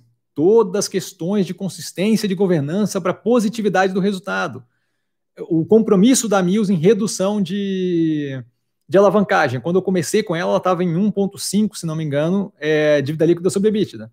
Hoje ela está caixa líquido positivo, está tá com caixa líquido. É, comprometimento em redução para se afastar do, dos covenants de debenture. Tudo isso daí vai te mostrando paulatinamente, pontinho a pontinho, é, coisas que mostram ali um, um comprometimento e a capacidade de governança coisas que não mostram esse comprometimento, é aparece um pepino na, na, na IRB, e aí três conselheiros fogem durante o final de semana, e enquanto eles estão fugindo durante o final de semana, fugindo, eu estou falando figurativamente, saíram, largaram o, o, conselho. Durante o final de semana, a IRB está no meio do final de semana negando que eles estão saindo para dizer que na segunda-feira não de fato eles saíram. Isso daí, isso daí para mim não, não dá. Tá?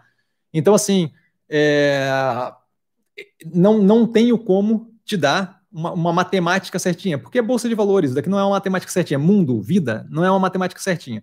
Mas é, consigo te dar alguns exemplos de pontos que eu levo em consideração que, que fazem você pensar, pô, não, isso daqui é uma empresa com consistência, que está indo numa direção certa. Não, isso daqui é uma empresa que está. Eu não consigo ver ali uma consistência na tomada de decisão. Pô, assim que aparece um pepino, a galera sai, sai pipocando, sai correndo. Sabe? O cara tem que chamar uma ex-ministra do STF para poder passar um pouquinho de seriedade no conselho. Sabe? Se isso daí não mostra que a, que a, que a governança está mal, nada mostra, sabe? André, mestre, você liquida metade da posição no 100% do lucro ou segue com a tese até ela finalizar? Só matura quando matura. Eu não liquido baseado em quanto eu ganhei, eu liquido baseado em se tem mais para ganhar, para onde é que a empresa está indo, tem para onde crescer. Eu estou batendo 400 e poucos, 300 e poucos, 400 e poucos, estava batendo é, de lucro no, no Via Varejo, não estou pensando em liquidar tão cedo, tá? É, peguei via varejo a 3,98, peguei via varejo a 4 reais, então não estou pensando em liquidar. E aí, se eu fiz a conta errada e é 300 ou 400, me desculpe, mas estou fazendo de cabeça e essa parte não, não me importa muito, a parte que interessa é o, a maturação do investimento. Edvandro, espera aí que me perdi aqui, foi. Desses bancos digitais, qual, quais você prefere para ser cliente? Olha, é, eu tenho... Na verdade, eu prefiro, assim, para ser cliente, eu prefiro não ter dor de cabeça, tá? É, mas tenho, tenho utilizado o Nubank mais e acho, acho é esse lance assim, o que, o que, o que eu estou procurando num banco digital não é nada muito mágico, é não me dar incomodação. O Nubank não tem me dado incomodação, tá? Nenhum outro tem me dado incomodação, mas eu não, não, não tenho usado 350 mil, mil bancos nem nada, então o Nubank não tem me dado incomodação, tá? É, então, é, é, tranquilo. Não tem operação de investimento e tal, mas daí para investimento é outra brincadeira. Não, não, não, me importa se é banco digital ou não, é mais a corretora. E, novamente, é importante que tenha consistência, uma corretora que consiga é, operar sem me incomodar e que cobre menos o mínimo necessário por operação. Tirando isso, o resto é besteira. Uma calculadora de R também ajuda. Mas com relação a banco digital, eu não faço grandes operações como, como pessoa física nem nada, então o importante é que não me pentelhe. Nick, fala Cassiano, opa, boa noite. Poderia dar mais detalhes de como pensar se todas as coisas boas de uma empresa já estão no preço da ação ou se ela ainda tem coisas que não foram levadas em consideração? Então, várias maneiras, não, não tem como saber efetivamente, mas várias, várias ideias de como pensar isso, né? Por exemplo, olha o preço da Clabin pré-divulgação da pré-divulgação das máquinas da Puma 2, tá? Das duas máquinas da Puma 2, e olha o preço da Clabin agora.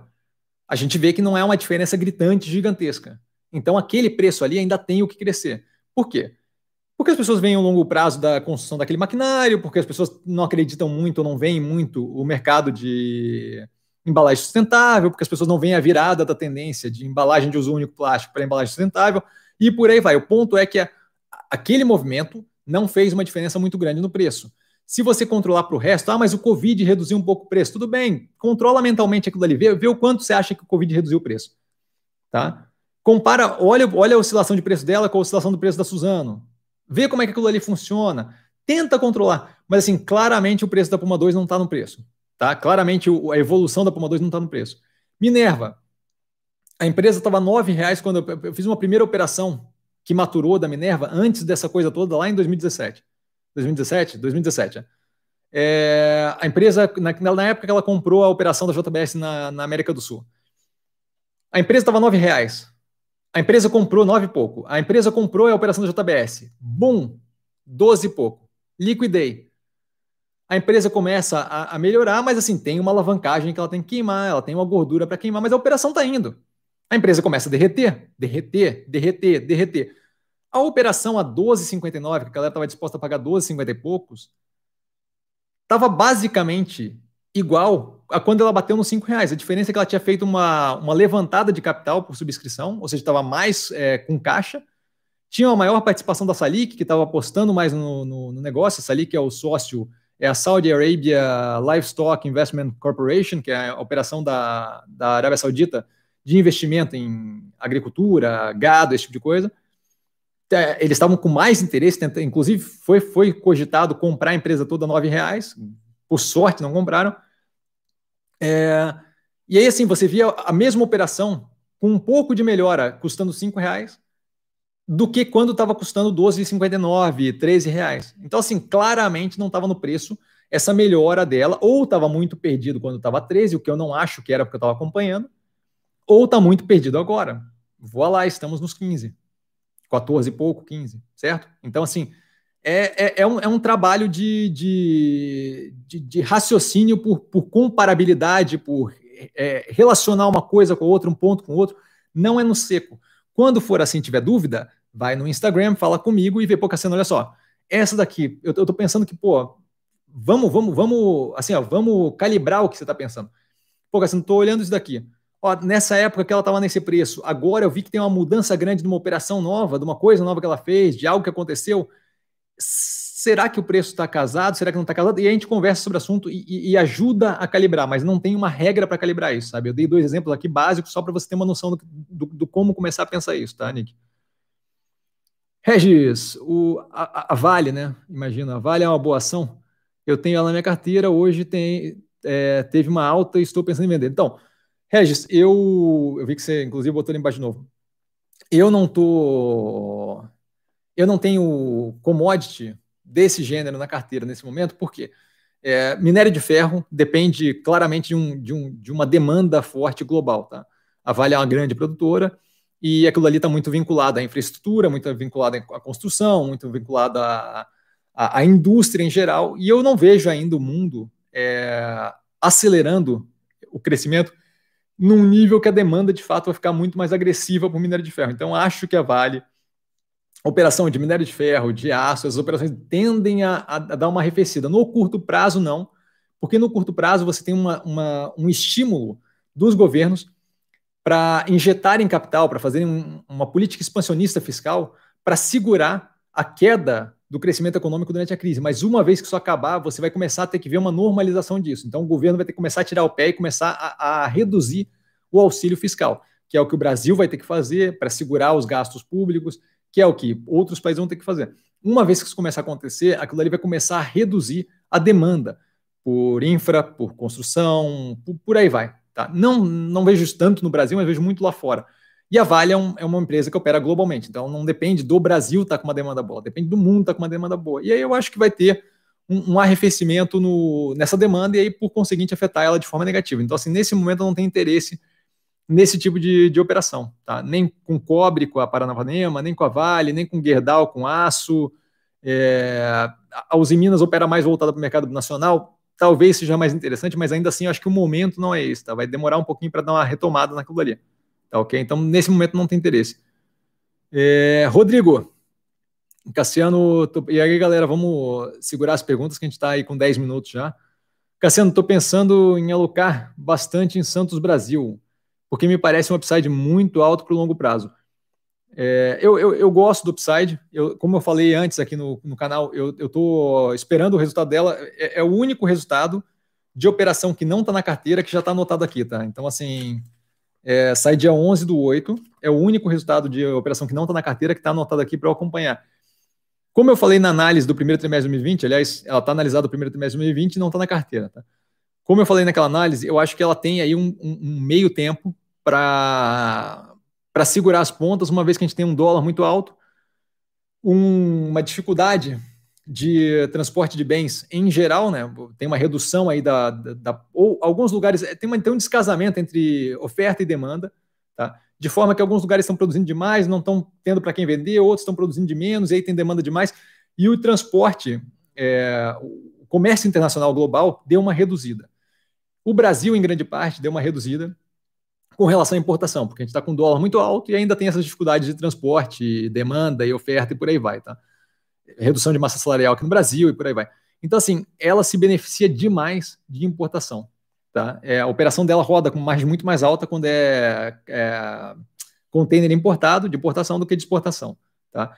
Então, assim, isso daí torna a operação dela, nesse momento, é, fica, fica numa situação um pouco apertada. Não vejo como problemático, não acho que vai ter problema nem nada, a empresa roda bem, vem num processo de melhoria de conta do ano passado para cá, mas eu acho que vai trazer turbulência no curto prazo. Então, assim, eu estou aguardando esse resultado, porque eu acho que desse resultado, para o terceiro resultado ainda acho que vai, o terceiro trimestre ainda acho que vai ser estranho, e aí a gente vai começar a ver uma alta. Então, assim, se você está disposto a segurar para o longo prazo, eu não vejo como problemático. Eu só estou esperando um timing melhor para entrar ali, porque eu acho que claramente o, o, a própria gestão deles vem. É, falaram na última teleconferência: olha, a gente espera que a gente tenha uma, uma reduzida no, na, na, importação por causa dessas questões de, de, de, dificuldade de comércio, de dólar alto e por aí vai. Tá? Como a contratação desse tipo de coisa é 90 dias à frente, você vai sentir o efeito do dólar alto lá no começo do ano, em março, e aí vai sentir o efeito do dólar lá em março, agora. Então, assim, é, demora um pouco para atingir a empresa esse, esse reflexo da redução de importação, mas eventualmente vai acontecendo.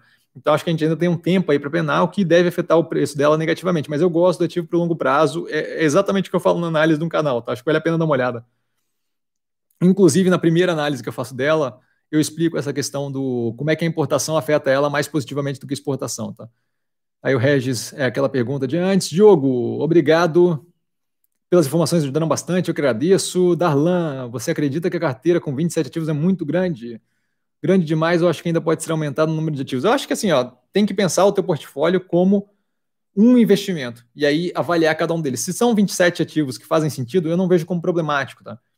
É, é, é bastante ativo para gerenciar, é bastante ativo para acompanhar, mas eu não vejo como problemático se você dá conta. O problema é se você está adicionando ativo só por adicionar ativo, tá? Então, assim, é, eu, eu, procuro não pensar em termos de ah, eu quero reduzir o tamanho da minha carteira ou eu quero aumentar o tamanho da minha carteira. Eu não estava com plano de pegar mais, uma, mais um ativo, sabe? 19 ativos já dá trabalho para caramba para analisar. Mas apareceu o Ambipar, o IPO fazer sentido. Se você olhar a análise, você vai ver que não é no-brainer, assim, não tinha o que pensar. Era entrar no IPO de qualquer jeito. Então, eu, eu procuro pensar assim: ó, o investimento faz sentido. Se o investimento faz sentido, não interessa se é 50 ativos que eu tenho na carteira. Vai dar mais trabalho, vai dar mais trabalho. Agora, se você tem ativos que você deixa ali dentro porque, ai, é, não sei se vai evoluir, mas está aqui. Não, aí realoca. Realoca num, num, dos que você tem que dá para fazer preço médio para baixo, é, realoca num que faça mais sentido. Todo ativo que está na minha carteira são ativos que eu tenho com vontade de ter. e eventualmente um outro começa a chegar na hora de sair. Então, assim, Neo Energia é um que eventualmente recuperando violentamente o preço é um que não vai ter um espaço para crescer, mas não é o dos mais interessantes, tá? Então aí começa, eu começo já a olhar para ele de um jeitinho, olha, talvez você vá embora, tá? Mas assim, se tem sentido para os ativos, os ativos que tem na carteira hoje em dia, os 20 ativos têm sentido, tá? Todos eles eu justifico com tese aprofundada. Então acho que importante é isso, se, se, se tem uma tese aprofundada ali por trás do negócio, não vejo como problema. Só é bastante coisa para avaliar, porque você não pode desligar das coisas simplesmente deixar ele ali paradinho para sempre, certo? Você tem que de fato ficar avaliando ele, tá? David, fala mestre, boa noite, boa noite, cara. Mais uma live aí, parabéns, eu que agradeço. É, Marino, qual corretora você opera e qual app para administrar a carteira? Não uso app nenhum para administrar a carteira, tá, Marino? Eu administro com. Não é nem Excel, é aquele Google Sheets, o, o Excel da Google que fica na cloud direto, que fica na nuvem.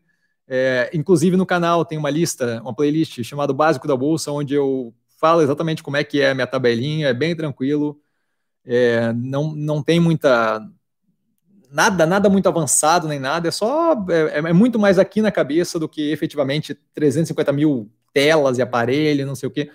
Eu consigo fazer meu trabalho do celular, tá? Então, assim, é muito mais aqui na cabeça do que 350 mil coisas tecnológicas. O microfone aqui foi um acaso, tá? Esse negócio gigante aqui é um acaso. Tá? Mas, em geral, não envolve muita tecnologia, é mais, é mais pensar, refletir, avaliar, é, aprofundar a tese, entender o que está acontecendo no mundo, no Brasil, na empresa, do que propriamente é, 350 mil coisas tecnológicas. Então, tenho app para administrar carteira, administro é, todas as carteiras minhas de cliente pelo Google Sheets, é, Excel, tá? E corretora eu opero por algumas, tá? É, não, não acho que vale a pena ficar citando aqui, mas eu procuraria uma corretora, também está na lista lá na playlist do básico da bolsa. Eu procuraria uma, uma corretora que não dá, não fica falhando direto. É bom que tenha uma, uma empresa consideravelmente conhecida por trás, tá? Então, e, e, que não cobre ridiculamente muito de corretagem, tá? É, ajuda a ter calculadora de imposto de renda, para você não ter que ficar fazendo cálculo. Se você manja de, de imposto de renda e não liga para fazer, show de bola. Eu não gosto, então eu gosto de ter uma calculadora de imposto de renda, é, mas não, não, não tem uma, uma, corretora específica. Quando o cliente me passa a conta para operar, é, vem com a corretora que vem, eu não esquento muita cabeça. Para mim, não, não é esse o ponto, sabe? Para mim, o ponto é muito mais o, o, o, o que está por trás do, do pensamento do investimento do que propriamente ficar comprando, vendendo. Eu espero ter sido claro, tá, Marino? Marcos Clabin, muitos se assustam com o endividamento, sem pensar que o retorno de investimento será bem maior que o custo de financiamento. É, é mais do que isso, Marcos. É, a gente está num momento onde carregamento de custo de dívida está muito baixo. Né? Então, para investimentos de longo prazo, de grande porte, não é propriamente problemático. Mais do que se você olhar os resultados da Clabin, você vê que aquilo ali não está afetando ela propriamente negativamente a ponto de é, detonar a, a, a, operação, a lucratividade da carteira. É, tem um custo, com certeza, mas não é propriamente algo que está afetando a, as contas da empresa ou a operação da empresa de uma forma agressiva. Juliana, Carrefour após balanço saiu é, após balanço positivo saiu hoje. Vale a pena levar ou já liquidar já que está no lucro? Eu gosto da operação do Carrefour, como eu comentei aqui antes, uma parte que me chama bastante atenção é o banco Carrefour. Eu acho que é bem interessante aquele aquela forma ali de operar, tá? É, então eu gosto da operação, eu não estou ali dentro agora e não tenho interesse porque eles fizeram algumas, algum, alguns comentários que me incomodaram. Eu, ia, eu queria pegar 18, um pouco antes de bater no 18, eles falaram que estavam dispostos a reduzir margem para crescer. Eu não acho que esse é o caminho para eles. E aí é uma questão de eu discordar com o que é o presidente, e aí, longe de mim querer ficar falando que o cara sabe, não sabe o que está fazendo, mas eu não estou interessado se é desse jeito que eles vão operar, tá? Então, é... independente disso, eu não acho que a empresa é ruim, tá? Eu só eu, eu vejo ali o, o espaço deles para crescimento, acho que está muito mais voltado na expansão do e-commerce, expansão da operação financeira, do que redução de margem para crescer de tamanho. Aí tem que ver o que eles vão fazer daí para frente. Eu, eu não estou muito confortável de estar ali, não, tá? Mas eu não acho que é operação negativa nem nada disso. Gosto da operação, tive em carteira já e gosto bastante. Entrei no IPO, inclusive, tá? É, Rodrigo, Cassiano, parabéns pela live, sempre com material de altíssima qualidade. Valeu, muito obrigado. Estou pensando em aportar no setor de shopping, Guatemi, Multiplan. Me chamam a atenção. Acredita que ainda tem potencial? É, então, eu acho que Guatemi tem bastante potencial. Multiplan não é, é a, a, minha opção. Tá? Eu acho que eles estão menos evoluídos do que Guatemi e do que BR Malls na questão de de e-commerce e na questão de uso de parceria com entrega para bombar o, a praça de alimentação no, no coisa, no, no, no, shopping. Além disso, o Iguatemi tem uma faixa de renda que é consideravelmente mais alta. Eu acho que BR Malls e Multiplan fica parelho, mas o Iguatemi tem uma faixa de renda que é consideravelmente mais alta, que dá para ele um colchão ali de, de estabilidade no, na presença dos clientes. Lida com marca é, com, com, com muito mais é, estrutura financeira, de, de, rede, por aí vai, o que reduz também a possibilidade de default, né, de levar calote ali de, de, das marcas que operam na, na, na, empresa. Então, me deixa mais tranquilo, tá? Bob, parabéns, pessoal. 58 assistindo, 58 likes, zero dislikes. o dislike logo vem, brother. Pode esperar que logo, logo alguém clica ali no dislike. Darlan, Boa noite, obrigado pela live com informações. Como sempre, excelente qualidade, eu que agradeço. Rodrigo, ele comentou bastante sobre o setor de shopping anteriormente na live, mano. Acontece, não tem problema, não tem problema perguntar, a galera faz parte. Não vi, cheguei agora, mas assistirei o podcast depois. Maravilha. Qualquer negócio também, eu tô sempre no Instagram, tá só ir lá falar comigo. Marino, se fosse aportar em um ativo hoje, qual seria? Santos Brasil mesmo? Não, não seria Santos Brasil, não, tá? Santos Brasil tem que ver o resultado, tem que ver o que vai acontecer. É, da minha carteira, se fosse aportar então, acho que assim, ó, se fosse aportar para aumentar a posição, eu teria que fazer preço médio para cima em praticamente tudo, tá? Eu acho que assim, ó, não tem uma que eu aportaria, teria que ver na hora, mas eu gosto de ambipar, tá? De depende de como está montada sua carteira. Eu daria preferência para Minerva se você não tem, é, mas gosto de ambipar, gosto de Burger King, acho que está bem descontado, gosto de Fleury, está quase ali no precinho que eu estou pegando para cliente. É, Mills com bastante potencial, Clabin com longo prazo brilhante, Tá? É, ômega geração daria uma constituída boa também na, na parte de energia elétrica. É, Cirela ainda tem bastante espaço para crescer. Acho que basicamente isso, tá? Para dar uma, uma, pincelada por cima e para dar umas opções. Ah, Banco do Brasil. Banco do Brasil está de graça. Banco do Brasil está muito barato, tá?